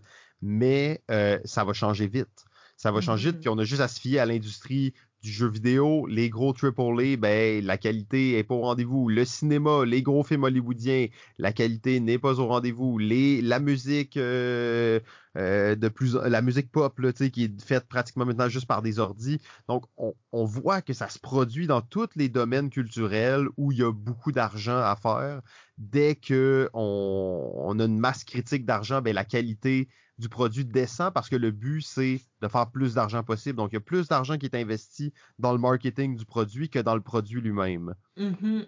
Ou en tout cas, au moins également d'argent. Et le jeu de société, ce n'est pas ça pour l'instant, mais euh, ça a tout le potentiel de, le devenir. Et les gros jeux de figurines sur Kickstarter, euh, il y en a qui sont très bons, il y en a qui sont pas bons du tout. Mais c'est le moi, c'est le premier pas où quand j'ai vu ça, je me suis dit, oh, on s'approche d'une industrie, euh, d'une industrie qui est là pour faire du cash. Là. Mm-hmm. en même temps, en même temps, les. Ben, je sais pas. Je sais pas si les gens sont tant critiques que ça, là. Mais un jeu de figurines, ça coûte cher, tu sais. Fait que moi, quand j'en achète, je suis attirée par ça. J'aime ça, moi, avoir des belles figurines. Là. Euh, ben, ça fait partie du bling-bling, je veux dire. Hum. Mais comme plus ça coûte cher, plus je vais être critique sur le jeu que je vais acheter. Il va falloir que tu ailles plus que tes figurines pour me convaincre. Euh, ben oui, ça c'est ça c'est clair. Puis euh, je pense qu'en ce moment c'est encore la beauté de la chose. Par contre, chaque jour, il y a des gens qui vont sur Kickstarter. Tu sais, toi, tu me dis, tu fais tes recherches, tu vas sur Kickstarter, tu n'as jamais été déçu, par un Kickstarter. Chaque fois que tu es en Kickstarter, tu regardes des vidéos, tu regardes c'est qui qui les fait, tu regardes si le jeu fait avec toi, tu connais ton style de jeu, ah tu connais ton public. Plus loin que, le, que si le jeu fait avec moi, si les créateurs fait avec moi. Tu sais, je vais donner un exemple. Euh, Puis, tu sais, c'est peut-être moi qui a over réagi, là, euh, mais euh, Return to the Dark Tower, qui a été fait mm-hmm. par. Comment ils s'appellent, eux autres, rétro, euh, non, c'est pas ça. Je sais plus, là, mais c'est eux qui avaient fait Fireball Island. Puis là, Return to the Dark Tower, il a été fait avec le créateur de Gloomhaven. oui, euh, Restoration Game. C'est ça, Restoration Game. Puis euh, c'est un jeu que j'attendais avec impatience. Je l'avais backé, j'étais comme celui-là, j'y vais en ligne, j'avais le budget, tout était de côté. Puis là, le COVID est arrivé. Puis avec le COVID est arrivé la date de fin du pledge manager du jeu. J'avais mon argent de côté. Puis moi, je suis un service essentiel. J'ai pas été affectée tant monétairement par le, le COVID. Là. Je touche du bois, thank God. Là. Mais tu sais, c'était pas, c'était pas du tout une question de ça. J'étais prête à apaiser sur acheter. Il y avait aucun problème là. Sauf que tout le monde dans les commentaires disait Hey, écoute, je viens de perdre ma job, euh, c'est pas un bon moment. Est-ce qu'on peut relancer plus tard le, le Pledge Manager? Y a-t-il moyen que vous puissiez faire quelque chose? Parce que, puis plus ça allait, plus les jours avançaient, plus les gens disaient ça. Puis euh, ils n'ont pas réagi, ils ont, ils réagi en envoyant une actualité de marde qui ont dit nous autres ça complique trop notre vie. Fait qu'on s'excuse, ça va être ça, puis ça va être ça. Fait que j'ai fait parfait, je leur ai écrit, j'ai dit moi je veux pas encourager ça. Retirez mon argent, j'aime pas votre philosophie, puis euh, ça va être ça. Euh, je, finalement, j'ai pas envie d'encourager votre produit. Ben ça, c'est vraiment cool. C'est en, fait de la, de, la, belle consommation responsable. C'est pour ça que quand je donne des exemples de gens qui claque du cash dans de la merde, je vais le dire comme ça, ben, tu sais, c'est pas nécessairement les gens comme toi qui vont dans cette catégorie-là, mais des Kickstarter terribles, des gens qui sont déçus par des Kickstarter, là, il y en a chaque mm-hmm. jour. Chaque jour. Ouais, mais c'est facile, tu sais, parce que. Et là, tu regardes la vidéo, tu vois les stretch goals, là, ils disent, hey, là, ta figurine exclusive de tel personnage que, que t'aimes, ben là, tu, tu pourras pas l'avoir sinon. Donc, les gens se font manipuler et on arrive exactement dans un moment où le marketing du produit prend préséance sur le produit. Mm-hmm. Et pour moi, ça, c'est un point, et ça a repris peut-être tout le podcast pour qu'on arrive vraiment à cette conclusion-là, qui est vraiment le point dangereux pour moi, parce que dès qu'on atteint ce point-là, la qualité des jeux va diminuer, la quantité va augmenter, et ça va être de plus en plus difficile de discerner qu'est-ce qui est bon, qu'est-ce qui est pas bon. Euh, il va encore avoir des gens qui vont faire de la qualité, c'est sûr qu'ils vont en avoir. ça va être plus dur pour eux autres, ça va être tellement plus dur. Ça va être plus dur, et en plus, ils vont se battre contre des gens qui auront peut-être des techniques de marketing qui vont être encore plus poussées, puis ça va devenir une game de publicité. Euh, mm-hmm. et ça, souvent, ben, ça vient au fait que c'est pas nécessairement les meilleurs jeux qui vont de l'avant, c'est les jeux des gens qui ont le plus d'argent. Mm-hmm. Et le jeu de société a toujours été quelque chose. Le jeu de société, là, ça commence avec une personne dans son sous-sol qui a une idée pour un jeu. Et c'est comme ça que 90% du temps, sinon c'est deux amis dans un bar qui ont une idée de jeu. Euh, c'est un des deux là, mais on n'est pas dans et ces gens-là vont travailler durant des mois, des années pour développer quelque chose avec zéro de budget, avec juste du carton. Euh, il y a très mm-hmm. peu de domaines où on peut arriver à un produit. Tu sais, ça ressemble beaucoup au domaine de l'écriture, de, de, de, de, la littérature. Parce que c'est des domaines que pour développer le, jeu, le, produit, tu as besoin de pratiquement aucun moyen. Alors que, mettons, mm-hmm. pour développer un jeu vidéo, développer un film, tu as besoin de. faut que tu payes d'emblée pour le développer, alors que le jeu de société se développe en amont. Et ça, ça, ça va être dangereux pour ces gens-là parce qu'ils vont se battre contre des gens qui auront énormément d'argent, qui auront énormément de moyens publicitaires et qui vont pouvoir se payer des franchises, qui vont pouvoir aller au grand public. Avec beaucoup plus de, de, puissance, si on veut. Et c'est une pente dangereuse pour le hobby. Pour moi, c'est un hobby que j'apprécie, que je trouve qui est tellement beau. que la, on parlait au début, début que la communauté est unie, que tu peux te fier un peu à ce que les gens disent. Il y a, beaucoup de confiance, il n'y a pas beaucoup de gens qui sont là pour faire du mal. Euh, ben, on veut pas que ça change. On veut que ça reste une communauté qui est basée sur l'entraide, sur la création du jeu, sur le ludique, sur jouer à des jeux. Bien, toute cette pente est dangereuse. Mm-hmm. Oui, non, je suis d'accord. c'est, euh, ouais, c'est, tellement, tellement une belle communauté, c'est tellement un beau monde, le jeu de société, tu sais, que, que faut que ça reste, faut que ça reste beau, c'est ça. C'est ça. Donc, euh, ben, consommer de façon responsable, je pense que ça, c'est mm-hmm. important. Il y a plusieurs façons de le faire. Euh, d'ailleurs, Sophie, je trouve que tu es vraiment un bon exemple de, de personne qui achète quand même beaucoup de jeux, mais a l'art de le faire euh, avec quand même beaucoup de ben, d'éthique. Là, tu joues tes jeux, tu prends le temps d'acheter tes jeux. C'est rare que tu es déçu par un jeu. Mm-hmm. Bon, après ça, il y a un peu il y a là avoir des affaires un petit peu louches là-dedans. Là. Tu nous parles de l'achat impulsif, de Pursuit of Happiness. Ah ouais, mais ça, c'était l'achat impulsif que j'ai fait dans les dernières années. Il y a Risque Game of Thrones dans la bibliothèque. Il y a même une copie de Destin quelque part là-dedans. Euh, en tout cas, c'est sûr qu'on peut pas être parfait, bien entendu. Euh, on essaie. Mais juste le fait que vous arrivez à jouer à vos jeux puis que t'as pas de pile of shame, Mm. Sur 250 jeux, euh, c'est rare. Moi, je connais des gens qui ont des collections de 80 jeux, puis ils en ont 40 que c'est des pile of shame. Puis d'après moi, ça, c'est plus la norme que euh, le contraire. sais. Ouais, mais ça, c'est découvrir le hobby, avoir peur de manquer des jeux, puis. Euh, puis tu vas dans un magasin, puis là, tu vois des ah, soldes, puis t'es comme, ah ouais, là, 50% de rabais. Mais tu sais, dans le fond, des fois, tu vas sur Facebook, tout le monde en parle, il y a un jeu qui vient de sortir, tu le sais qu'il va être out of print tout de suite après, fait que tu te garoches pour avoir la dernière copie parce qu'il y a un petit sentiment satisfaisant de le faire. Mais. Mais. C'est ça, puis ça, c'est l'impulsion du consommateur. Là. Il faut vraiment. Mm. Euh, on, est, on est élevé pour devenir des consommateurs. On n'est pas élevé pour devenir des travailleurs, on n'est pas élevé pour devenir des, des, des, euh, des amis, on n'est pas élevé pour devenir une communauté, on est élevé depuis notre plus tendre enfance pour devenir des consommateurs. Et ça, la plupart, c'est pas une théorie du complot, là, je veux dire, la plupart des gens ne le réalisent pas, mais c'est sur ça que toute notre société est basée en ce mm-hmm. moment.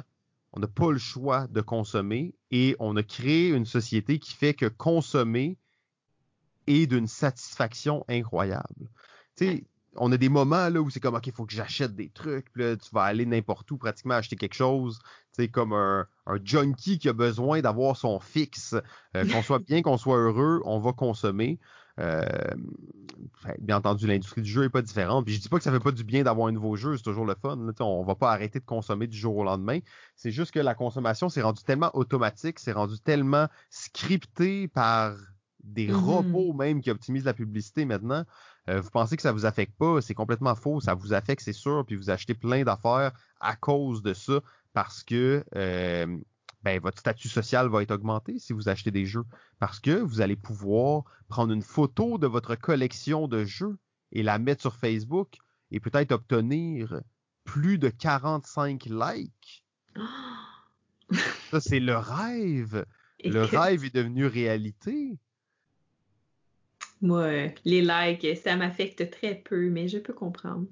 Ouais, mais c'est ça, il faut magasiner intelligemment ses jeux. Fait que, ben merci beaucoup, Simon, d'avoir. On a dépassé le temps ou? Ben, ben non, mais on a dépassé le temps. J'avais pas vraiment seté de timer pour euh, la podcast, mais pour ne pas ne pas tomber dans un deux heures. Faudrait arrêter maintenant, c'est ça. Hein? Ouais, c'est ça. On est un peu rendu. Euh, vers la fin de la podcast. Mais on peut faire une partie 2 si tu veux, écoute, éventuellement. Là. Ben, moi, si tu m'invites, ça va être avec plaisir euh, que j'accepterai l'invitation. Euh, on va se revoir de toute façon à la grande messe. Euh, là, le mm-hmm. temps est très strict, par exemple. C'est le seul projet de balado ludique où le temps est très strict. Mais euh, j'aimerais aussi euh, t'inviter probablement à la saison 8 de Balado Ludique. Ça serait vraiment le fun. Je pense qu'il y a plein de trucs qu'on pourrait discuter. D'ailleurs, tes meilleurs Kickstarter puis tout ça. Je suis quand même vraiment curieux de, voir les beaux projets qui se font euh, sur Kickstarter. Mm-hmm. Merci de, l'invitation. Désolé aux gens à la maison. Là, on veut pas vous hey, là, sérieusement, à un certain point, je me sens mal de, de vous faire. Mais non, mais c'est de vous donner des trucs pour magasiner intelligemment, parce que euh, oui, c'est le fun. Ben, c'est tout le temps plate de dépenser de l'argent pour quelque chose que finalement tu te rends compte que tu n'aimes pas ou que tu n'utilises pas. C'est juste ça. Euh, D'ailleurs, si vous voulez euh, avoir des bons trucs pour magasiner un jeu puis bien le choisir, en fait, j'ai fait une chronique là-dessus à la grande messe euh, dimanche oh dernier. Mm-hmm. C'est disponible sur YouTube. J'ai mis le lien sur ma page Facebook, mais sinon, vous allez sur YouTube, vous allez voir Balado Ludique, tout ce qu'ils font, de toute façon, c'est incroyable. Fait que, allez voir ça. Vous avez une rediffusion de la saison 2. Puis, ce dimanche à 8 h, ben là, je vais faire euh, une, euh, une chronique, en fait, excusez, je me mêle. Fait que, je vais faire une chronique, en fait, sur comment faire pour que tes jeux sortent dans ta collection. Justement, tu achètes des jeux, mais là, tu veux y jouer à ces jeux-là. C'est quoi les trucs? Fait que ça va être ce dimanche. Manipulation. Hypnose. Et voilà. Cool. Ben, j'ai bien hâte de voir ça. D'ailleurs, quand on a parlé la dernière fois, j'étais comme Ah oui, ça c'est cool. Ça c'est très cool parce que tu, veux que tes jeux sortent, tu veux les faire jouer. Euh, super. Ben, ben merci pour l'invitation. fait vraiment plaisir. Fait que sur ça, tout le monde à la maison, je vous souhaite une belle journée, bonne soirée, ce que vous voulez. Puis à la prochaine. Ciao.